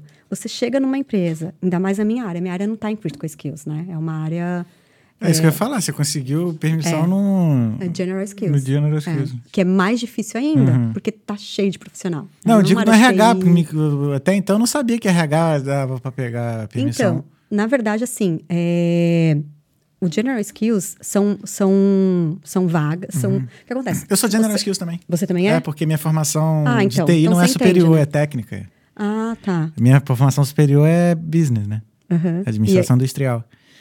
E aí a empresa me contratou pelo General Skills. É, então, dá para você pegar. Só Uhum. que RH é uma área um pouco mais fácil de conseguir profissional. TI ainda é uma área, Uhum. né? RH não. E, só que assim, por isso que eu mudei a estratégia. Eu falei, opa, ele tem que ver que eu sou boa, ele tem que ver que eu. Que ele, ele tem que querer que eu fique. Sabe? Ele tem que querer, opa, eu não quero trocar, eu não quero outra pessoa. Tem, que- tem que ser ela, porque eu já, já fazia o trabalho e tudo mais. Então, eu, foi essa a, a estratégia que eu usei. Eu vou dar o meu melhor. Eu sempre falo isso, mesmo quando eu era. Eu comecei aqui como a grande maioria das pessoas. Cleaner, é, minder. Ralei muito que fiz faculdade aqui também, para pagar. Então, trabalhei muito aqui. Só que sempre eu falo isso. Se é para lavar um banheiro, eu vou lavar o melhor banheiro. Vai ser um banheiro que você pode sentar no chão e, e se alimentar lá, dentro do banheiro. Porque quando a gente faz uma coisa bem feita, a gente faz tudo bem feito. Então, não é porque eu tô trabalhando de cleaner que eu vou é, fazer um trabalho meia boca, sabe? Não é porque eu era babá que eu vou cuidar das crianças de qualquer jeito. Eu era babá, eu morei cinco anos com uma família irlandesa. Eles são hoje como se fosse uma família para mim, a gente tem uma relação muito boa. Mas eu cuidava dessas crianças como se fossem os meus filhos. Eu realmente era como se fosse mãe deles. Não era um trabalho de fachada, ou porque eu precisava de salário, porque eu precisava morar com eles. Não, eu fazia o melhor que eu podia fazer. Então, eu trabalhava de verdade. Isso foi algo que eu trouxe para minha vida, desde sempre. Desde lá de trás, eu fazia as coisas o melhor que eu podia fazer para que eu tivesse o reconhecimento disso. E fazer o melhor porque tem que ser feito. Eu sou paga para cuidar de criança, então eu vou cuidar da melhor forma possível. Eu sou paga para ser cleaner, para limpar o banheiro, para limpar a casa das pessoas, então eu vou fazer o melhor, como se fosse a minha casa. Então foi, foi assim que eu levei as coisas. E isso me fez ter as oportunidades de fazer desde lavar o banheiro até um trabalho de RH o mais o melhor possível. Sara, Eu acho que isso faz muita diferença. total. Mas o que eu tô mais impressionado. Tem alguma coisa tocando, não? Né? É lá fora. Ah, tá. É, Você foi do telemarketing, depois, né, você conseguiu o estágio. Aí você começou, aí você ajudava executivos a se, rea- se Recolocarem. recolocarem no, ou seja, você lidava com pessoas de alto escalão. aí simplesmente você abre mão de tudo porque você estava infeliz e vem para Irlanda para para Para ser babá. para ser babá, clean e tudo mais. E foi isso que eu ouvi de muita gente. Sara, você é louca. Eu não, eu não Você tá largando um seu cargo, um cargo de gerente, Aham. você tá para você ir para Irlanda trabalhar de babá e lavar banheiro dos outros. Eu vi muito isso. Muito. Sim, mas isso aí eu já. Todo Essas mundo, histórias né? eu já. é Todo mundo, mas eu digo. Você. Como. vo- como você lidou com isso? Sabe? Porque eu digo, né? A gente muda de país é como voltar a vida pro menos um, não é nem pro zero, é menos um. Uhum. Sim. Né? É recomeçar. E, tipo, você realmente recomeçou, né? Sim, do você zero. chegou a fazer faculdade tudo mais. Como é que E foi eu pra. vim pra cá com 35 anos, eu não vim novinha, né? Que já foi um outro ponto. Uhum. Que muita gente falou, Sara, você já tem 35 anos, você já é velha, você vai fazer o quê Pô, lá? é, acabei de fazer 35, cara. Eu continuo lá nos 35, tá? Eu. E eu ouvi bastante isso também, porque ainda teve esse ponto da questão da idade. As Uhum. pessoas normalmente vêm mais novas, né? Uhum. Então teve muito. Como que eu acabei lidando com isso tudo? No começo foi desafiador, não vou falar que foi fácil. Ouvi tudo isso, aí eu cheguei aqui, bateu aquela deprê, tipo, quem sou eu agora? Porque eu não quero mais o mundo corporativo, eu não quero mais voltar para aquela vida workaholic, é, eu não aprendi inglês, tô depressiva porque tá frio pra caramba. O que, que eu vou fazer da minha vida agora? Tipo, assim, sabe, os, os oito primeiros meses, eu, eu entrei num, num buraco mesmo. Eu, eu acho que eu entrei pro casulo, né? E aí foi ali que eu comecei a me redescobrir. Comecei a perceber que tive que, que de olhar para muitas questões de, de crenças. Então, eu vim de uma família muito religiosa, tudo é errado. Então, teve essas crenças muito, muito fortes na época. E eu comecei a entrar nessa parte da espiritualidade. Então, eu comecei a me conectar com outras questões que um lado dizia, Sara, é errado, você vai para o inferno. E um outro lado dizia, se permite, você precisa se descobrir, você Acho precisa... que, ela, acho que ela tinha o mesmo background que a, de- que a gente. Era É, eu me crente. identifiquei nesse daí. A gente é. se identifica também. Uma vez, eu não sei se minha mãe vai ouvir isso, mas provavelmente sim. Eu, eu tinha já cristais, incenso e tal. Aí uma vez eu fiz um vídeo e a minha sobrinha era pequenininha. Ela falou, vovó, olha a titia com um monte de cristal na foto dela. Aí minha mãe ficou muito brava, falou que tava trocando de religião, que eu não era, sabe? Uhum. Minha mãe ficou brava, ficou uns dias assim meio que não falando direito comigo, porque eu tava indo para um caminho que eu não não não era não era no Brasil, sabe? Eu, eu me redescobri. Sim. Por isso que o, o nome do meu programa se chama Cocriando a Sua Vida dos Sonhos. Porque eu tinha uma vida e em cima dessa vida eu cocriei a realidade que eu queria viver. Então, eu, eu entrei, assim, várias coisas que um lado... Era, tipo assim, uma briga interna mesmo, Sim. sabe? Isso é errado, Sara. Mas eu preciso tentar, eu preciso ver se é isso, eu preciso descobrir. E hoje eu sou bem mais esotérica. Eu sou... Né? Mãe, fica brava não. Tadinho. Eu sou muito mais dessa linha da espiritualidade. Eu não, não frequento religiões, respeito, acredito em Deus, né? Óbvio. É, mas a minha, a minha linha de conexão com Deus é diferente do que eu era antes. Sim. E, mas o começo foi desafiador. E aí entrou tudo isso. E agora como é que eu volto pro Brasil, sendo que eu não me... Então foi um processo. E aí eu fui ficando. E eu tive muita sorte. Fui muito abençoada com essa família. Né? Com seis meses que eu tava aqui, eu fui... Era uma das coisas que eu tinha como meta. Eu queria trabalhar com criança e eu queria morar com a família. Porque era a única forma de eu conseguir estar mais presente com o inglês. Sim. Então, eu coloquei isso como uma meta para mim. Eu preciso morar com uma família irlandesa. E aí eu fiz várias entrevistas com várias famílias. E essa família, eu apaixonei por eles. Foi assim, uma- eu sou muito de energia e bateu. Conectou muito. E aí eu lembro que eu tinha feito outras entrevistas e eu recebi respostas positivas das outras famílias. Só que eu falei, não, essa família vai me chamar. E aí eu falei não para as outras e essa família me chamou. Caraca, tá bem de arriscar mesmo. E eles me chamaram, eu tinha certeza que eles iam me chamar. Eu senti. Sim, sim. Eu senti. E eu me senti ali. Eu fiquei cinco anos morando com eles. Cinco. Cinco anos. Comecei, as crianças tinham. A mais nova tinha quatro anos. Hoje ela tá, fez. Mês passado ela fez 11 Uhum. anos de idade. Sabe? Hoje a mais velha que eu comecei tinha, acho que sete na época, fez 16. Sabe? Então, é, e eu costumo ir lá todo mês, eu fico com eles, a gente se fala, a gente se liga.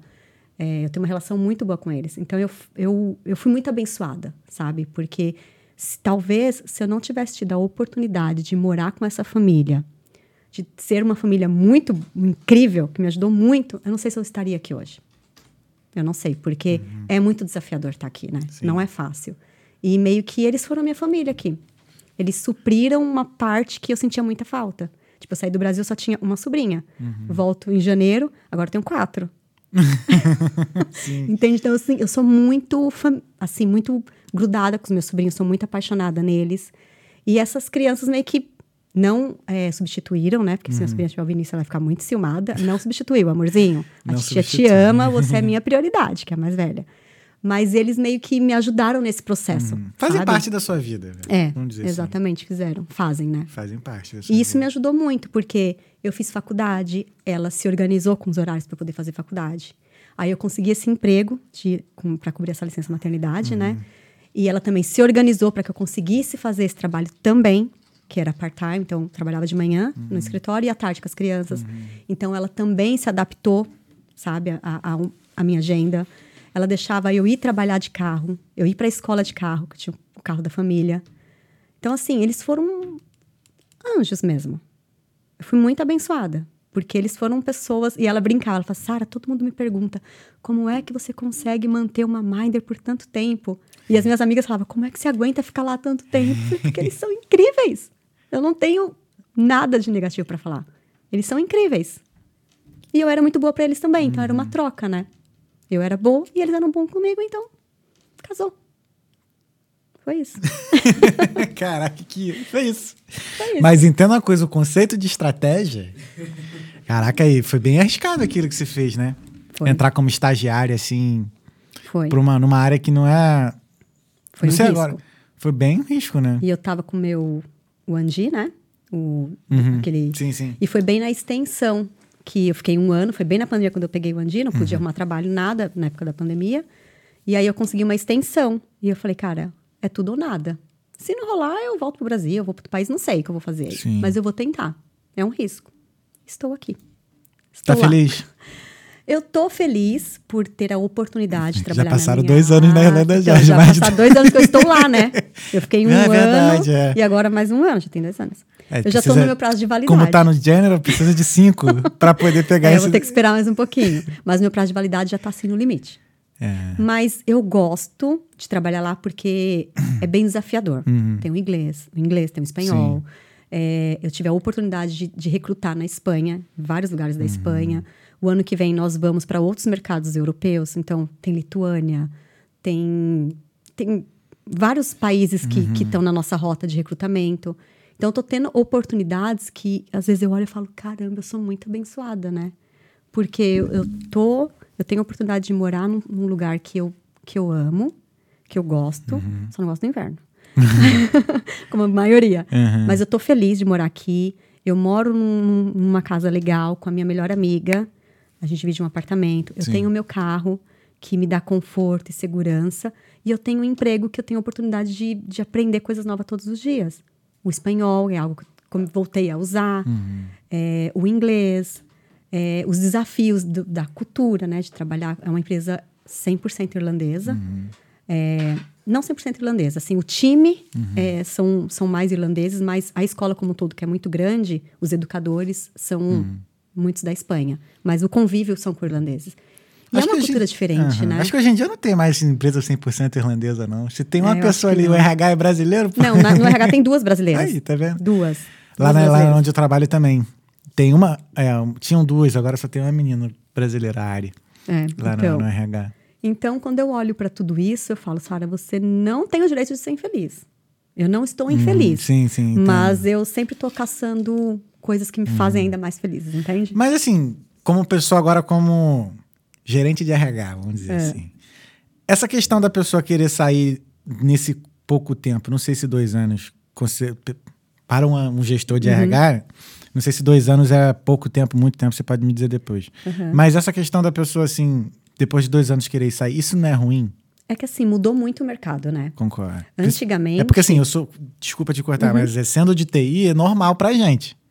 Essa TI, programador quer ir É. embora logo, assim, já quando É vê. porque recebe salário rápido, Exato. proposta boa. Eu perdi É. muita gente na época lá dessa, dessa que eu era, que eu fui gerente, muita gente para Alemanha, Aham. muitos para Portugal. Profissional, profissional de TI é um profissional muito requisitado, né? Sim. E a galera era muito boa. O pessoal que trabalhava na ISA eram profissionais top de linha.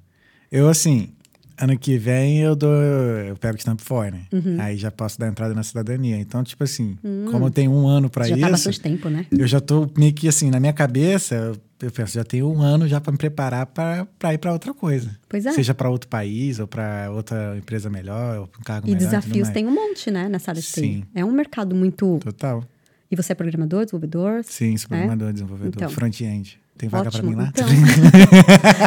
lá não tem porque lá o- É. né, o foco não é TI. Mas eu amo essa área de TI. Uhum. Eu, eu amei trabalhar com. Pô, mas os programadores são mais legais, cara. São legais, são legais. Eu aprendia muita coisa, assim, nossa. Muita sopa de letrinhas, Sim, sabe? sim. Muitas linguagens, C Sharp, Java, Front, eh, sabe? Todas essas, essas coisas, assim, era um universo totalmente novo que eu aprendi com eles. Foi Sim. muito bom. Mas você estava falando da questão do, de ser prejudicial ou não, dois anos É, e tal. então, é que o mercado mudou muito. Aham. Antigamente, era muito importante. Lembra que eu te falei dos executivos, Uhum. né? Esses executivos tinham anos na empresa, assim, 10, 15 anos. E eles estavam porque o mercado mudou. Hoje em dia, é, não é mal visto você ficar um período curto na empresa. A não ser que seja assim, meses, sabe? Dá, Uhum. a, a- a empresa vai querer entender o porquê que você ficou tão pouco. Mas você, o que, que não é bem visto? É você ficar sete anos fazendo a mesma coisa. O que, que o recrutador olha? Acomodado, Uhum. não, não gosta de desafio? Será que ele vai se adaptar a uma nova cultura? Então, mudou um pouquinho esse conceito. Então, o fato de você ficar muito tempo na empresa, mas ter gaps, né, mudança de área, ok, é positivo. Uhum. Mas ficar muito tempo fazendo a mesma coisa, você se desatualiza, porque você só fica atualizado naquele universo. E quando você for para o mercado, você vai estar tá desatualizado. Porque sete anos na mesma coisa, na mesma empresa. E isso traz a questões de comportamento, né? Do, do recrutador começar a. Porque a gente faz isso, tá? O recrutador começa a pensar. É, no cenário mesmo. Será que vai se adaptar? Uhum. Será que o time é, sei lá, esse, essa proposta que nós temos aqui é uma proposta que vai estar tá sem. tem muita mudança, uhum. é, não tem muita rotina. Essa pessoa ficou sete anos lá, será que ele vai conseguir se adaptar? Então, tudo isso a gente tem que avaliar. Porque às vezes a pessoa tem todos os skills da vaga, mas a gente precisa olhar essa parte comportamental para ver se ele vai se adaptar àquela rotina ou não. Entendi. Entende? Faz sentido? Sim, sim, faz. Então, não é mal visto uhum. quando é para desafios. Por exemplo, eu nunca saí de uma empresa para ficar desempregada. Eu sempre saía para algo, para outro, para outro. Salário uhum. ou cargo diferente, uhum. desafios diferentes, sabe? Sempre foi assim. Então, Entendi. não era para ficar com um gapzinho lá no currículo, sem trabalho e depois arrumar alguma coisa. Entendi. Nunca foi assim na loucura. Eu sempre procurava primeiro, uhum. quando eu encontrava algo, aí eu pulava fora. Entendi. E agora outra pergunta: quando é a, a hora certa de sair? Eu, Sara, tá? Para mim, a hora certa é quando eu não tô mais feliz. Quando eu sinto, Entendi. quando eu percebo que eu estou reclamando, reclamona, tipo assim, já não acordo tão feliz, tão animada, eu sinto que é hora de sair a parte comportamental. Quando eu vejo que eu não tô feliz. Porque 90%, sei lá, mais eu acho, né? É no ambiente de trabalho. Uhum. Então, se você não se sente bem ali, a sua vida basicamente é aquilo ali. Você precisa estar tá feliz. Lógico, não é você soltar fogos, não é sobre isso, mas é sobre você se sentir bem ali, se sentir desafiado, sentir que você tem oportunidade de crescer, de fazer, enfim, sabe? Então, quando eu percebo que eu já estou reclamando, já não estou feliz, é meu momento de sair. E o outro, o outra situação que eu vejo é, eu tento oportunidades na empresa. Se não flui, se eu não tenho oportunidade de mudar, de ir para outros departamentos, é uma, um momento de sair também. Se eu não me sinto mais desafiada. Então, acho que se você está numa empresa que você ou está infeliz, ou você não sente que você tem oportunidades de crescer, de evoluir ali, eu acho que está na hora de sair. Eu acho que é, é bem, uhum. é bem assim, racional mesmo, sabe? Uhum, uhum. Agora, se é o contrário, tô feliz, tenho desafios, tenho oportunidades, continua. Entendi. Eu tinha uma teoria bem mais simplista. Hum. Era assim, a partir do momento que você não está mais aprendendo, é hora de sair. Também, é. Porque se você parar para pensar, você estar evoluindo e estar aprendendo, é. sabe? Se, se acomodou, eu ah, acho que tem... Time to go. É, eu acho. Essa é a linha que eu, que eu sigo. Então, uhum vejo o comportamental e vejo os meus desafios. Se as hum. coisas não estão se encaixando, tá na hora de sair. Pô, agora, a pergunta assim, até mais curiosidade minha assim, como é que você identifica que uma pessoa ela é apta para aquele cargo em tão pouco tempo de conversa? Sabe? Então, é, é muito relativo, porque assim, a gente tem técnicas de entrevista, né? Sim. Aqui, no recrutamento, nessa parte que eu faço, é um recrutamento muito mais de massa. Eu preciso de gente. Então, eu não faço muita avaliação, não. A, a, para você ter uma ideia, a entrevista é bem rápida. É mais para entender se a pessoa tem qualificação, se já trabalhou com criança e se não está babando e, e, tremendo. Entendeu? Se não é uma pessoa louca, tem qualificação. Mas é isso, para você ver é como essa área aqui tem necessidade de gente. Eu até errei a anotação do corte aqui, cara. Tá. Mas é verdade, gente. Eu sei, é, é, é punk. Eu também Desculpa. tenho dificuldade de lidar com isso, mas é isso. Que? É isso. Tá é isso. Ai, eu vou ficar agora observando. Toda vez que eu vou conversar com alguém, se a pessoa tá babando também. Ou seja, se a pessoa não é louca, uhum. a vaga é dela. Entendeu? É basicamente isso tem a qualificação, uhum. já trabalhou com criança, uhum. nem que seja estágio, é, trabalhou de alguma forma com criança, nem que seja minder, babá. Uhum. Mas o mais importante de tudo é a qualificação. Porque as, as escolas dão treinamento, né? Tem outras pessoas. A, a, o educare, o educador, ele não fica sozinho na sala, né? Uhum. Tem outros com ele ali, porque aqui na Irlanda tem uma quantidade de criança para quantidade de educador. Então eles não ficam sozinhos. Então é muito rápido. É como se fosse uma chão de fábrica mesmo, sabe? A gente precisa de gente. Porque se não tem gente, fecha a escola, Sim. perde dinheiro e a escola não quer perder dinheiro. Cara, e é, e é engraçado você. é, Porque assim, a gente já recebeu várias mães aqui, né? E a maior reclamação dela é que não tem vaga em escola, que não Uhum. pois tem é, vaga no sei acredita em mim, não tem. Essa escola tem 20, essa que eu trabalho, Aham. tem 23 unidades. Só aqui. Aham, Não tem vaga. Tá abrindo mais, abriu mais duas esse ano uhum. e o próximo ano vai abrir duas ou três, mais duas ou três. É assim, é muita criança, você sabe, né? Uhum. Aqui é criança saindo pelas, pelos, pelas culatras. E, e as escolas não têm não, não, não, não tem educador, não tem é, pessoas para trabalhar para poder ter as, as quantidades, poder acolher todas essas crianças nas escolas. E é caro, viu? É caro. As esco- essas escolas, Sim. as creches são bem caras. Uhum. É por isso, porque não, Caraca. o profissional aqui é um. Tanto que tem escola que dá visto de trabalho. Não está na lista, Uhum. mas existe, né, uma forma de. Ah, quando a empresa isso. quer e precisa mesmo, a- dão. o- o governo não vai contra. É. Ah, porque é, é é benéfico para todo mundo. Eles precisam. Uhum. Eles precisam, é uma necessidade do, do país como um todo. Então, aqui o recrutamento é mais rápido. É mais essa questão que eu te falei, tipo, Sim, precisa sim. e tal.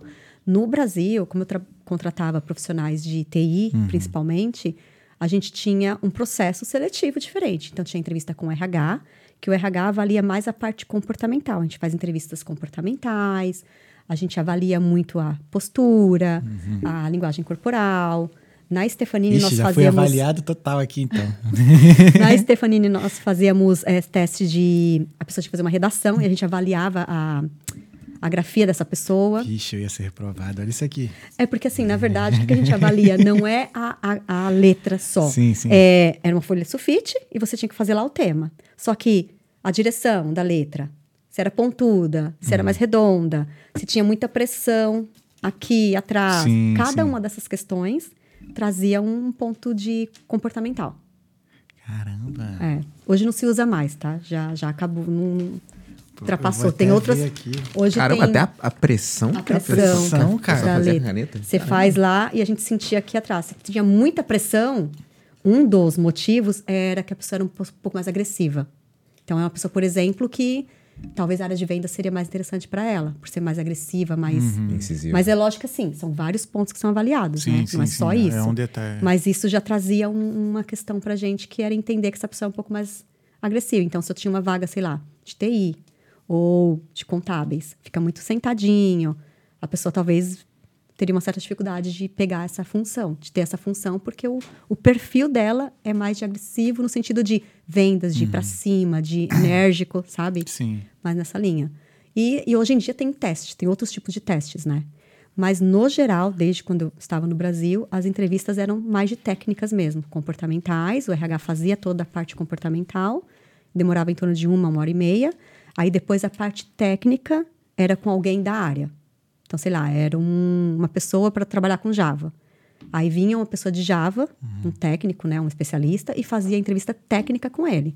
Só que, se o RH reprovasse, nem, nem ia pro, pro técnico. Uhum, Se no comportamental ele já não era aprovado, ele já nem, nem ia pro técnico. Porque, como eu te falei, o comportamental é muito importante. Sim, sim. Não adianta ele ter um currículo sensacional, muito bom, sendo que para aquela vaga ele não vai se enquadrar. Uhum. Porque no Brasil o turnover é caro, né? Aqui é um pouquinho diferente. Uhum. Mas no Brasil é muito caro você contratar, treinar, desenvolver, tem toda aquela parte de impostos de folha. E demitir sai muito caro. Então, a contratação tinha que ser, tinha que ser Entendi. mais assertiva. Entendi, entendi. Caramba. É. Agora, vamos lá. Beleza, você veio do Brasil trabalhando com RH, chega aqui, tá com RH e a cada dois anos você enjoa do projeto que você tá, vamos dizer assim. Quando é que, você, acha que um dia você vai enjoar do projeto RH na tua vida? Então, eu... Porque você faz outras coisas, né?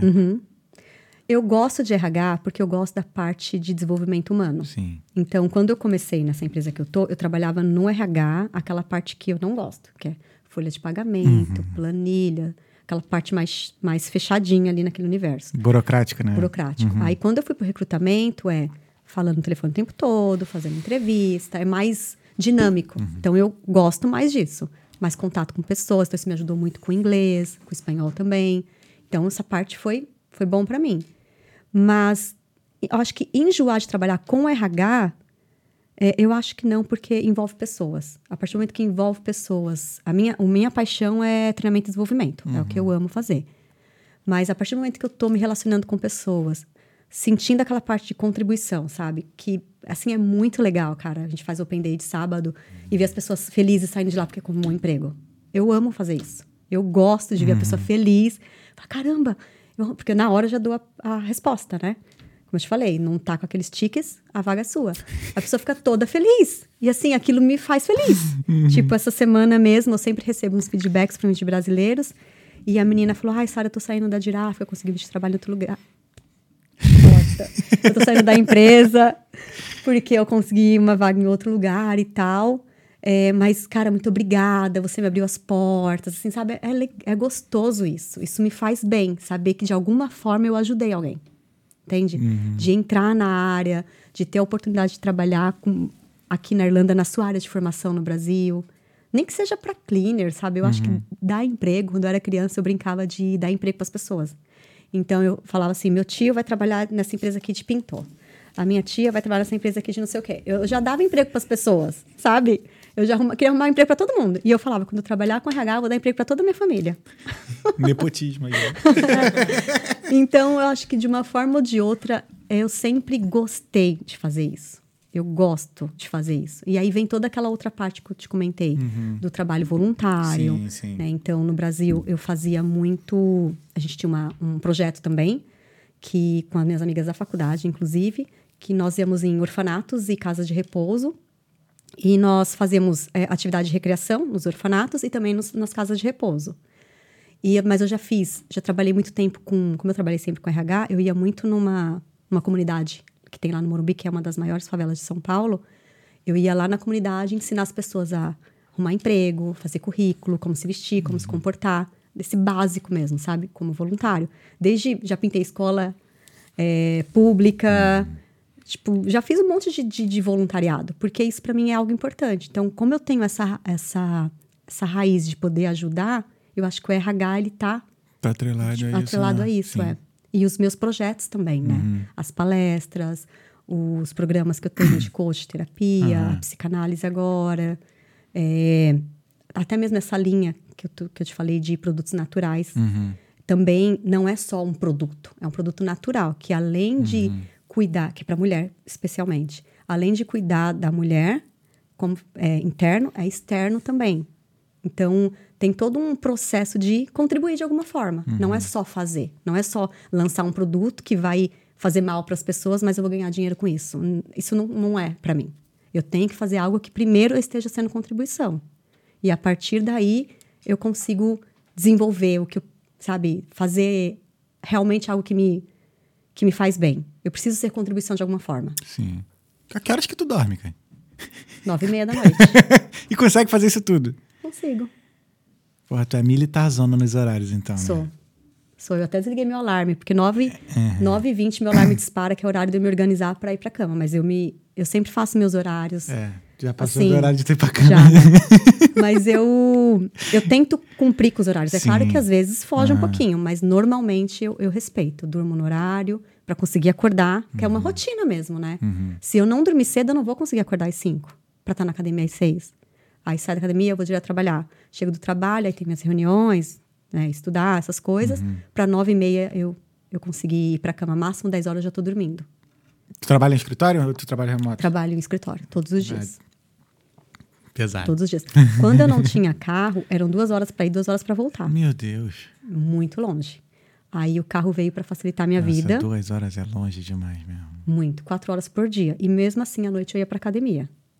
Chegava do trabalho, passava pelo centro, tinha que passar pelo centro, já ia para academia, depois vinha para casa. Aí, quando eu comprei o carro, eu falei, não. Quando eu comprar o carro, eu começo a minha rotina da manhã. Porque eu tenho um exemplo em casa, né? A minha melhor amiga, minha flatmate, ela é extremamente regrada. Ela vai todo dia pra academia bem cedinho. Pô, isso aí ajuda, né? Ela, ela foi um exemplo pra mim. Uhum. Fran, um exemplo pra mim. ela, ela foi um exemplo, porque ela é focada. E ela vai todo santo dia. Faça sol, chuva, neve, ela vai. Amanhã eu vou acordar, vou pegar o carro e vou na academia. Faça isso. Só, só de sacanagem. Você- Só- e, eu- sabe o que eu penso? Eu te falo, Sara, É. você tem carro. A Fran Não, agora eu tenho também. vai pra não vou- academia de busão. Ela, ela sabe, outras amigas também. É que a Fran foi o meu grande exemplo, porque ela é minha amiga Sim, desde sim. sempre e a gente mora juntas. E ela sempre fez essa rotina. Então ela me deu esse, esse incentivo também. Ela nem sabe disso, talvez. Mas ela foi um grande incentivador pra mim. E aí, às vezes, eu penso, quando eu penso em desistir ou desanimo, eu falo, Sara, você tem carro. Toma vergonha na sua cara e vai pra academia. Olha o exemplo da sua amiga. Que já, quando eu acordo, ela já saiu. Então, Pô, assim. pior que meu housemate faz a mesma coisa, o Rodolfo, mano. O Rodolfo chega, sai seis, seis horas da manhã de casa na moto. Ele ainda vai de moto. Nossa. Mas é punk, não tô Aham. falando que é fácil, não. Não é. Não, É- fácil não é, é não, mas. Mas a partir do momento que você. Primeiro, eu sempre falo isso no- nos meus stories. Você pre- precisa ter uma. uma... Porque motivação você não tem todos os dias. Uhum. E motivação é de dentro, né? Interno. É, e, e é, de- é interno, mas assim, você não tem todos os dias. Tem dias que eu acordo assim, eu não, eu não tenho motivação nenhuma. Eu quero voltar a dormir. Mas eu tenho a disciplina e o compromisso. Primeiro, eu me comprometi comigo. Se eu falei que eu vou, eu vou. Então, à noite eu já deixo minha bolsa arrumada, minhas, faço minhas marmitas no domingo, já deixo as coisas bem otimizadas para eu não perder tempo. Já deixo tudo pronto, já deixo a bolsa arrumada, acordo, me troco e vou. Sabe? Outra coisa, além do compromisso comigo, eu me comprometi comigo, eu tenho que cumprir com isso, é a questão da disciplina.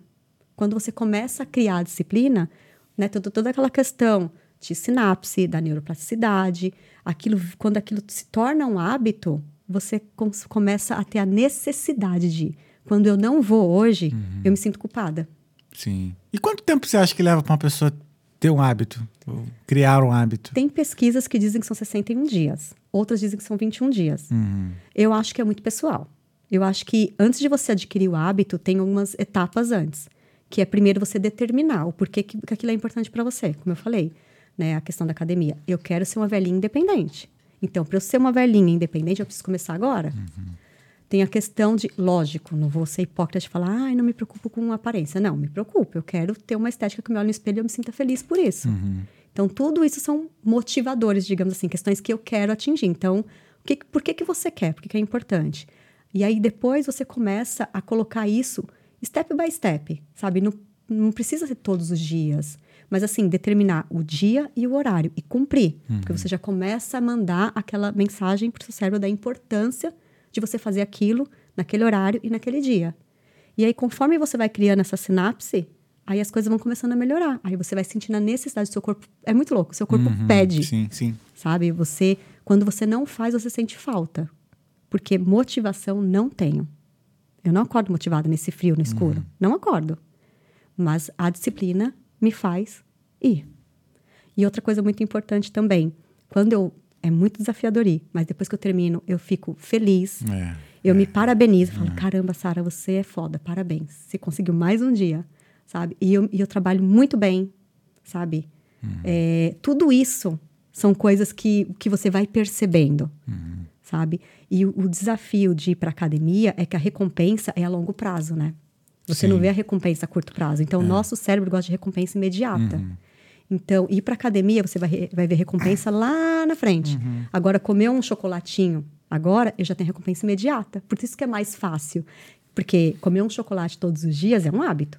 Então, é muito mais fácil você criar um hábito é, destrutivo, comer um açúcar todos os dias, do que você criar um hábito construtivo, que vai te fazer bem, mas o retorno você só vai ver lá na frente. E o nosso cérebro gosta da recompensa imediata. Sim. Por isso que é mais desafiador, desafiador você criar hábitos saudáveis. E geralmente, recompensa imediata exige menos esforço, né? Então, é, exatamente. Dormir. Aí depois que você falar, ah, eu já não vou pra academia, vou dormir. Acontece, tá? Não tô falando que é errado. Acontece. Mas depois, como é que você acorda? Você teve a recompensa imediata, você dormiu. Mas e depois? Como é que você se sente depois? Por você não ter cumprido com o seu com o compromisso que você fez com você. Porque eu sempre falo isso para as minhas clientes. E eu fazia muito isso antes, quando eu não tinha essa disciplina. Quando eu combinava de ir para academia com a minha melhor amiga, a Jéssica, que mora no Brasil, eu ia todo santo dia, porque eu combinei com ela. Mas quando ela não ia, eu não ia. Por quê? Porque eu não tinha compromisso comigo. Meu compromisso era com ela, não comigo. Então, quando eu aprendi que a prioridade sou eu, é comigo que eu tenho que ter o compromisso primeiro, as coisas mudaram. Entendi. Então, acho que isso é uma sacada muito, assim, importante. A partir do momento que você entende que você é a sua prioridade, que você é a pessoa mais importante da sua vida e é com você que você tem que falar, eu vou fazer e fazer, as coisas mudam. Eu sempre falo Porque- essa frase. Você é a pessoa mais importante da sua vida. É. Sempre falo essa frase. Porque a gente se compromete com, com todo mundo, né? Com o outro, com o amigo, com. Mas quando é que a gente, a gente desiste? Por quê? Aí qual é a mensagem que você manda pro seu inconsciente? Que você não é prioridade, que você não é importante, que você não tem valor. Aí você quer encontrar um relacionamento de valor. Se você não tem nada disso em você, se você não se valoriza, se você não se ama, se você não se prioriza, por que você vai encontrar alguém que vai fazer tudo isso com você? Não vai. Porque a gente não atrai, lembra aquilo que eu falei? Sim. Não atrai o que a gente quer, atrai o que a gente é. Eu não sou nada disso. Por que, que eu vou atrair um cara incrível pra minha vida se eu não sou isso? Não sou incrível comigo mesma. Entende? Então, to- as coisas vão, assim, tudo vai se encaixando, sabe? Tudo vai. é, tudo se encaixa. Tudo tem um, um porquê e que, assim, o quebra-cabeça vai se encaixando a partir do momento que você entende que a peça principal é você.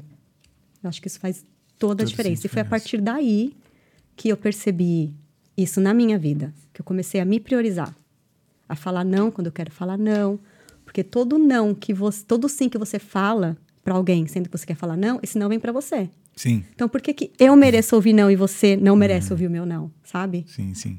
Então são, são mudanças de mentalidade mesmo, que você começa a olhar e fala: caramba, eu, eu, eu não quero ir, eu não vou só para agradar o fulano. Ele vai ter que lidar com o meu não. E a pessoa não vai morrer. E se a pessoa for seu amigo, sua amiga, ela vai entender, sabe? Porque a gente tem a tendência de fazer assim: ah, eu não vou porque inventa uma mentira. Ao invés de falar: não, eu não vou porque eu não tô afim. Eu não quero, quero ficar em casa assistindo uma série, sabe? Mas a gente tem a, a cultura de inventar uma mentira para não, magoar o outro. outro. Só que essa mentira fica no seu corpo, sabe? Fica em você. E você sabe que você está mentindo. Nosso inconsciente, ele é, é 95%. Então, essa energia, ela tá ali. Sabe? É na energia da mentira que você tá. Eu vou anotar essa do inconsciente. 95% do consciente. Inconsciente, 5% racional. 5% que é o racional. pensar. É. E isso é, é neurociência, isso é psicologia, isso não é só a parte esotérica, que eu gosto muito Uhum. Não, não, também. total. Sabe? Mas Eu concordo tem, 200% tem com o que você ciência tá falando. Por trás Uhum. disso. Sim. Uau. Sara, vamos ver as mensagens. Vamos. E Aí, acabamos tu tomou- demais. Mais um? superchat hoje. Ah, mas né? aí, toma esse Hadouken de, de verdades aí na Face. Meu filho, o tanto de corte que eu anotei aqui, você não tá ligado, pô. Vai ter que ter mais de quatro cortes nesse episódio. Com certeza. Com certeza. Mas manda aí quem foi ó, que nos Foi abençoou. O Irlanda Talk Show Podcast. Ah, mulher. Eduzinho. Eduzinho. Tamo junto, Edu. Ele falou: "Sal- é, salve galera, boa noite. Cuidado na hora de ir embora, hein? O centro de dubs está um caos. É, realmente. Tá, eu vou contigo até o teu carro lá. Ah, obrigada. Tá. Obrigada, eu obrigada. recebi umas mensagens e uns vídeos na parada que estão rolando aqui. Tá bem pior do que quando a gente começou. Tá Sério? Tá, bem pior do que quando a gente começou Tá. o episódio. Será que o meu filho tá bem? Não, eu vou lá contigo, eu vou lá Ah, contigo. obrigada, valeu. Vamos ver as mensagens então, irmão? Sim, vamos. Tem- temos mensagens? Porra. Obrigado, Edu, pela mensagem aí, irmão. Valeu, Du. Caraca, sim. Eita! Bagulho pegando. fo- Tá bizarro, cara. Gente! Ô, mãe, se a senhora estiver assistindo, fica tranquila, ônibus tá mesmo tudo e bem. tal. É, não sei. Caraca, se, Não bizarro. sei se vocês chegaram a ouvir aqui durante o episódio um monte de viatura passando, Sim, um monte sim. de Não carro. ouvi passando, nada. né? Sirene. Tá Jesus bem bizarro. Cristo, misericórdia. Vixe, meu Deus. Vamos lá. É, obrigado, Edu, pela mensagem. Temos, pô, temos bastante mensagem aqui. É, vamos lá. Graziela Cartesani. Ah, Grazi. minha Gra- sócia, ela que fez Ah, o é? programa comigo. A gente fez o, aquela palestra que eu te contei, do sabotador. Sim, sim. A, Ah, a Grazi é um amor, cara. Conheci recente agora que a gente Ela fez é o, Minha amigona. o episódio da Chamber. Aí ela que organizou e tal. Ah, Pô, ah, é é- verdade. Nós estávamos em paralelo com o nosso Aham. workshop rolando. É, ela é uma linda. Pô, valeu. Cara, Eu adorei ela, cara. Ela é muito ela gente é, boa. Ela muito é gente boa. sensacional. A Rose. A É a Rose. minha Rose. Ela botou aqui. Sara, sua linda. Arrasa, mulher. Um beijão pra você, Thales, querido. Um beijo pra você ah, também. beijo, Sara. Grazi. Obrigada. Aí ela continua aqui, ó. Essa mulher é sensacional. Espera pra ver ela no palco. Espero que tenha planos de dar mais workshops ano que vem. Só vamos. Claro que temos. Opa. Nossa reunião agora em dezembro, fazer o planejamento. Não vamos desistir, não. Foi incrível o nosso workshop. Foi incrível. Grazi, você.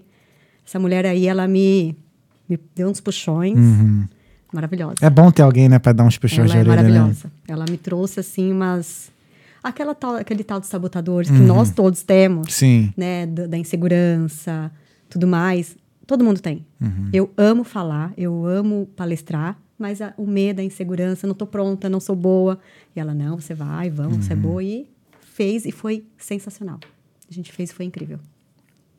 Obrigada, Uau, Grazi. Obrigada, Grazi. Obrigado, Grazi. Pra onde que eu olho? Pra ali? Aqui a sua câmera é Essa essa. daqui. Obrigada, amiga. Fran Smith. Ah, que é. orgulho. Minha amiga também. Ela sabe o que o, ela sabe o que ela está falando, gente. Uma profissional muito dedicada e nunca para de aprender. Essa, essa é o meu exemplo, é a minha amiga flatmate, Aham. que vai pra academia às 5 horas da A manhã. Fran. Braba, Fran. Parabéns. Ela é sensacional. Vocês fazem o quê? Obrigada, Fly. Fit? Fly Fit? Faz Fly Fit. Aí, é isso aí, é o time da Fly Fit. É, Marcelo Magalhães. Sarinha é realmente impressionante. Não é à toa que alcançou o patamar onde está agora. Inteligente, dedicada, forte e extremamente per- perspicaz. Uma profissional completa. Sara é realmente impressionante, ao contrário de outros que tentam vender uma imagem que não condiz com a realidade nas mídias sociais. Sara é genuína. Oh, Ai, que lindo. Que lindo. Eu me emocionei. Obrigada, Má. De Silva Soares, orgulho de ser irmão dessa mulher. ah, meu maninho do Brasil. É, meu maninho. Obrigada, Davi. Valeu, Davizão. É, Cauane Miorali. Sara, parabéns. Excelente coach. Minha, minha sócia na consultoria de educação infantil. Ah, que legal. Obrigada, Ká. Ah, Manuel Lopes, arrasa, Sarinha. Meu maninho também. Obrigada, Manuelito. Ah, ele botou aqui, depois ele mandou superchat, ó, a sua família, É. então, é legal. É, Suelen Luz. Sara, super empreendedora e humana. minha outra sócia. Outra só- Quantas sócias tu tem, cara? Eu tenho duas sócias nesse projeto, É. tenho a Grazi no outro projeto e tenho minha família aí, que Fran, Manuel, Marcelo e por aí vai. Quer ser sócio do Talkiano? Sacanagem. É, Lisandra, Lissandra Azenberg. Eu acho que é assim, que tem um J aqui, deve é. ser fala. Chique o nome dela, né? Hum? Nem sei falar o nome, né? É, mandando bem como sempre, Sá. Parabéns pela profissional que você é, pelas conquistas e pelo empenho em entender a personalidade de cada um com o propósito de ajudar. Orgulho de você. Ah, obrigada, Liz. Suelen Luz, tenho, tenho experiência em RH e, como Sara, trabalhei em, em multinacional, gerenciando também. Mas foi a área de educação infantil que me deu oportunidades. Existe uma demanda absurda na área e certeza que espaço para muitos profissionais. Além de ser divertido, comecei com zero inglês. Aí. Pois é, pois é. A, a Su é um exemplo. Uhum. Zero inglês e hoje é uma das líderes de sala, conseguiu de trabalho. Uhum. E é, é ela que trabalha junto comigo no- na consultoria. Caraca, É esse, esse Reels vai bombar quando eu falar, que- quando eu mostrar aqui a galera. É uma área Zero muito promissora, gente. A área de educação infantil Uhum. é uma área incrível. Busca suporte, busca ajuda, que você tem todas as chances de entrar na área. Todas. Irado. É... Aqui, ó. Isabel Souza. Não, é Saouza. Caraca, diferente. Sara, amiga, você é gigante. Quem te conhece sabe. Ah, obrigada, Bel. Minha amiga do Brasil. Aqui é o meu amigo Marcelo Ortega. Trabalhar como educador de crianças é bem estressante. As escolas prestam algum suporte psicológico para educadores ou depois que o profissional surta, a escola te liga para contratar mais pessoas. Isso é muito bom. Marcelo, é estressante mesmo. É. Não é fácil trabalhar com criança. É muita responsabilidade, é pressão, é barulho.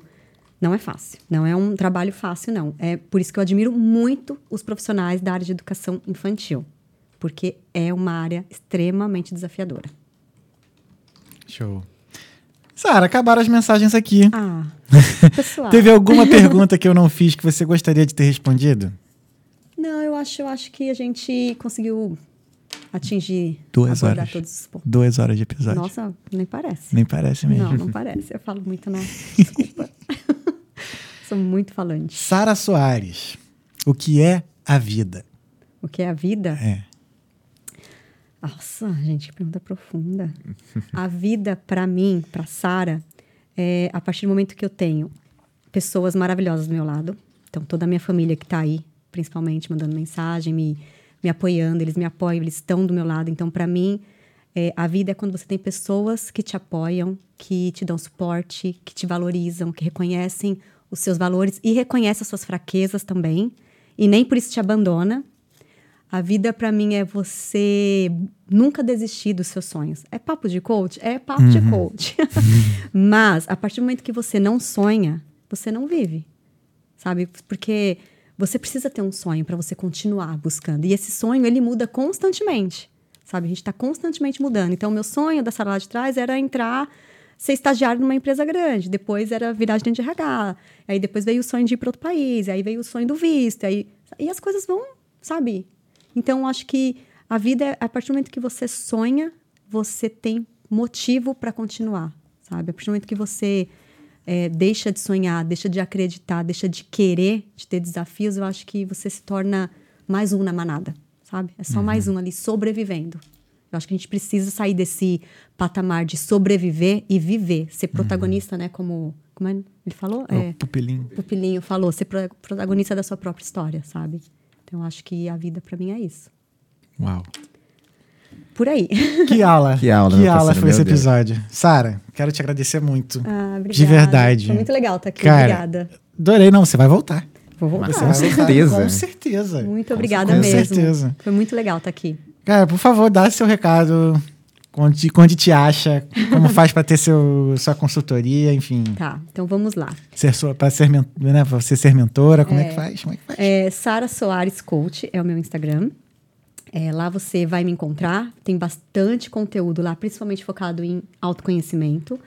É, lá você manda sua mensagem, fala o que você está buscando e com certeza, se eu puder te ajudar, se estiver dentro do meu know-how, eu com certeza vou achar uma forma de te atender e de te ajudar. E eu quero falar uma última coisa Por só. Favor. Eu quero dizer para a galera que está me assistindo, para o pessoal que que está aqui na Irlanda nessa, nessa fase de não fala inglês, ai, será que eu vou conseguir? Ai, será que. Cara, é, para de se sabotar. Olha para você, para o potencial fantástico que você é, porque o simples fato de estar aqui não é para qualquer um. Uhum. Não é qualquer um que aguenta. Estar na Irlanda, viver a Irlanda não é fácil. Não é para qualquer um. Então, começa a valorizar e a olhar os seus pontos fortes. Entenda que é desafiador? É. Não é fácil, mas é possível. Se eu conseguir uhum. um visto de trabalho, é, uma estratégia maluca, é, correndo risco de nada dar certo, se eu conseguir e estou conseguindo galgar aí um caminho que eu estou cada dia mais orgulhosa de mim mesma, porque sou eu que tenho que me orgulhar de mim, cara, acho que você não é uma árvore, sabe? Uhum. Continua. Você não precisa viver, nascer, viver e morrer no mesmo lugar. Se não deu certo aqui, vai para o próximo caminho, porque Deus direciona, Deus dá o caminho. Eu já tentei vários caminhos que não eram aqueles caminhos e eu fiquei arrasada e o caminho foi ainda melhor, sabe? Então, eu acho que eu gostaria de deixar esse recado. Acredite em você, não desiste. Se não for esse caminho, tem outro, com certeza tem, mas não desanima. É isso. É isso. Gente, Obrigada, gente. Sara Soares, ladies and gentlemen. Muito obrigada. Eu que agradeço, Sara. O Pilim! Valeu, irmão. Sara, muito obrigado Obrigada, por essa aula. Pilim ficou quietinho hoje, né? Não, o Pilim ficou sempre, quietinho. Sempre que eu fico quieto é porque eu tô aprendendo muito. Hoje Ai, eu não bom. falei uma palavra. Pois é, gente. Eu sempre escuto você tagarelando. É. Não, hoje foi dia só de aprender. Não, hoje foi dia só de aprender. Não é justo. Então, gente, ó, quero agradecer mais uma vez, irmão. Obrigado, tá? Valeu. Obrigado, Sara. Obrigado mais Obrigada uma vez. Eu. Quero agradecer mais, ao nosso, mais uma vez ao nosso patrocinador, a Fato Pervoy, consultoria, consultoria europeia. Né, não deixa de. Que, mais informações, basta vir aqui na descrição desse vídeo que tem o link lá para Fato Pervoy. Obrigado. e quer dizer que semana que vem a gente está de volta. A gente tem a, a Vicky Volts, que é uma drag queen. Uau. É. E Top. tem o Leon Deep, que é o Black Irish, que é um, ativista, é um ativista negro que vai vir aqui conversar com a gente. É. Vai estar no evento. Vai estar no evento também. Ai, que top. Vai, vai. Vai conhecer. Legal. Então o Black Irish vem também aqui. Então semana que vem vai ser bom também. Promete. Promete também. Então é isso. Pessoal, muito obrigado. Quero pedir para vocês, né, também aí se inscreverem, curtirem também o, o nosso vídeo. E semana que vem a gente está de volta. Não deixe de acompanhar nossas redes sociais, tem mais coisas aí para vir. E é isso. Fé em Deus e nas crianças. Esse foi o Talkando Podcast. Se você tá em Dublin, cuidado quando for voltar para casa. Se tiver em outro lugar, cuidado também. Mas é isso. Boa noite e até semana que vem. Valeu.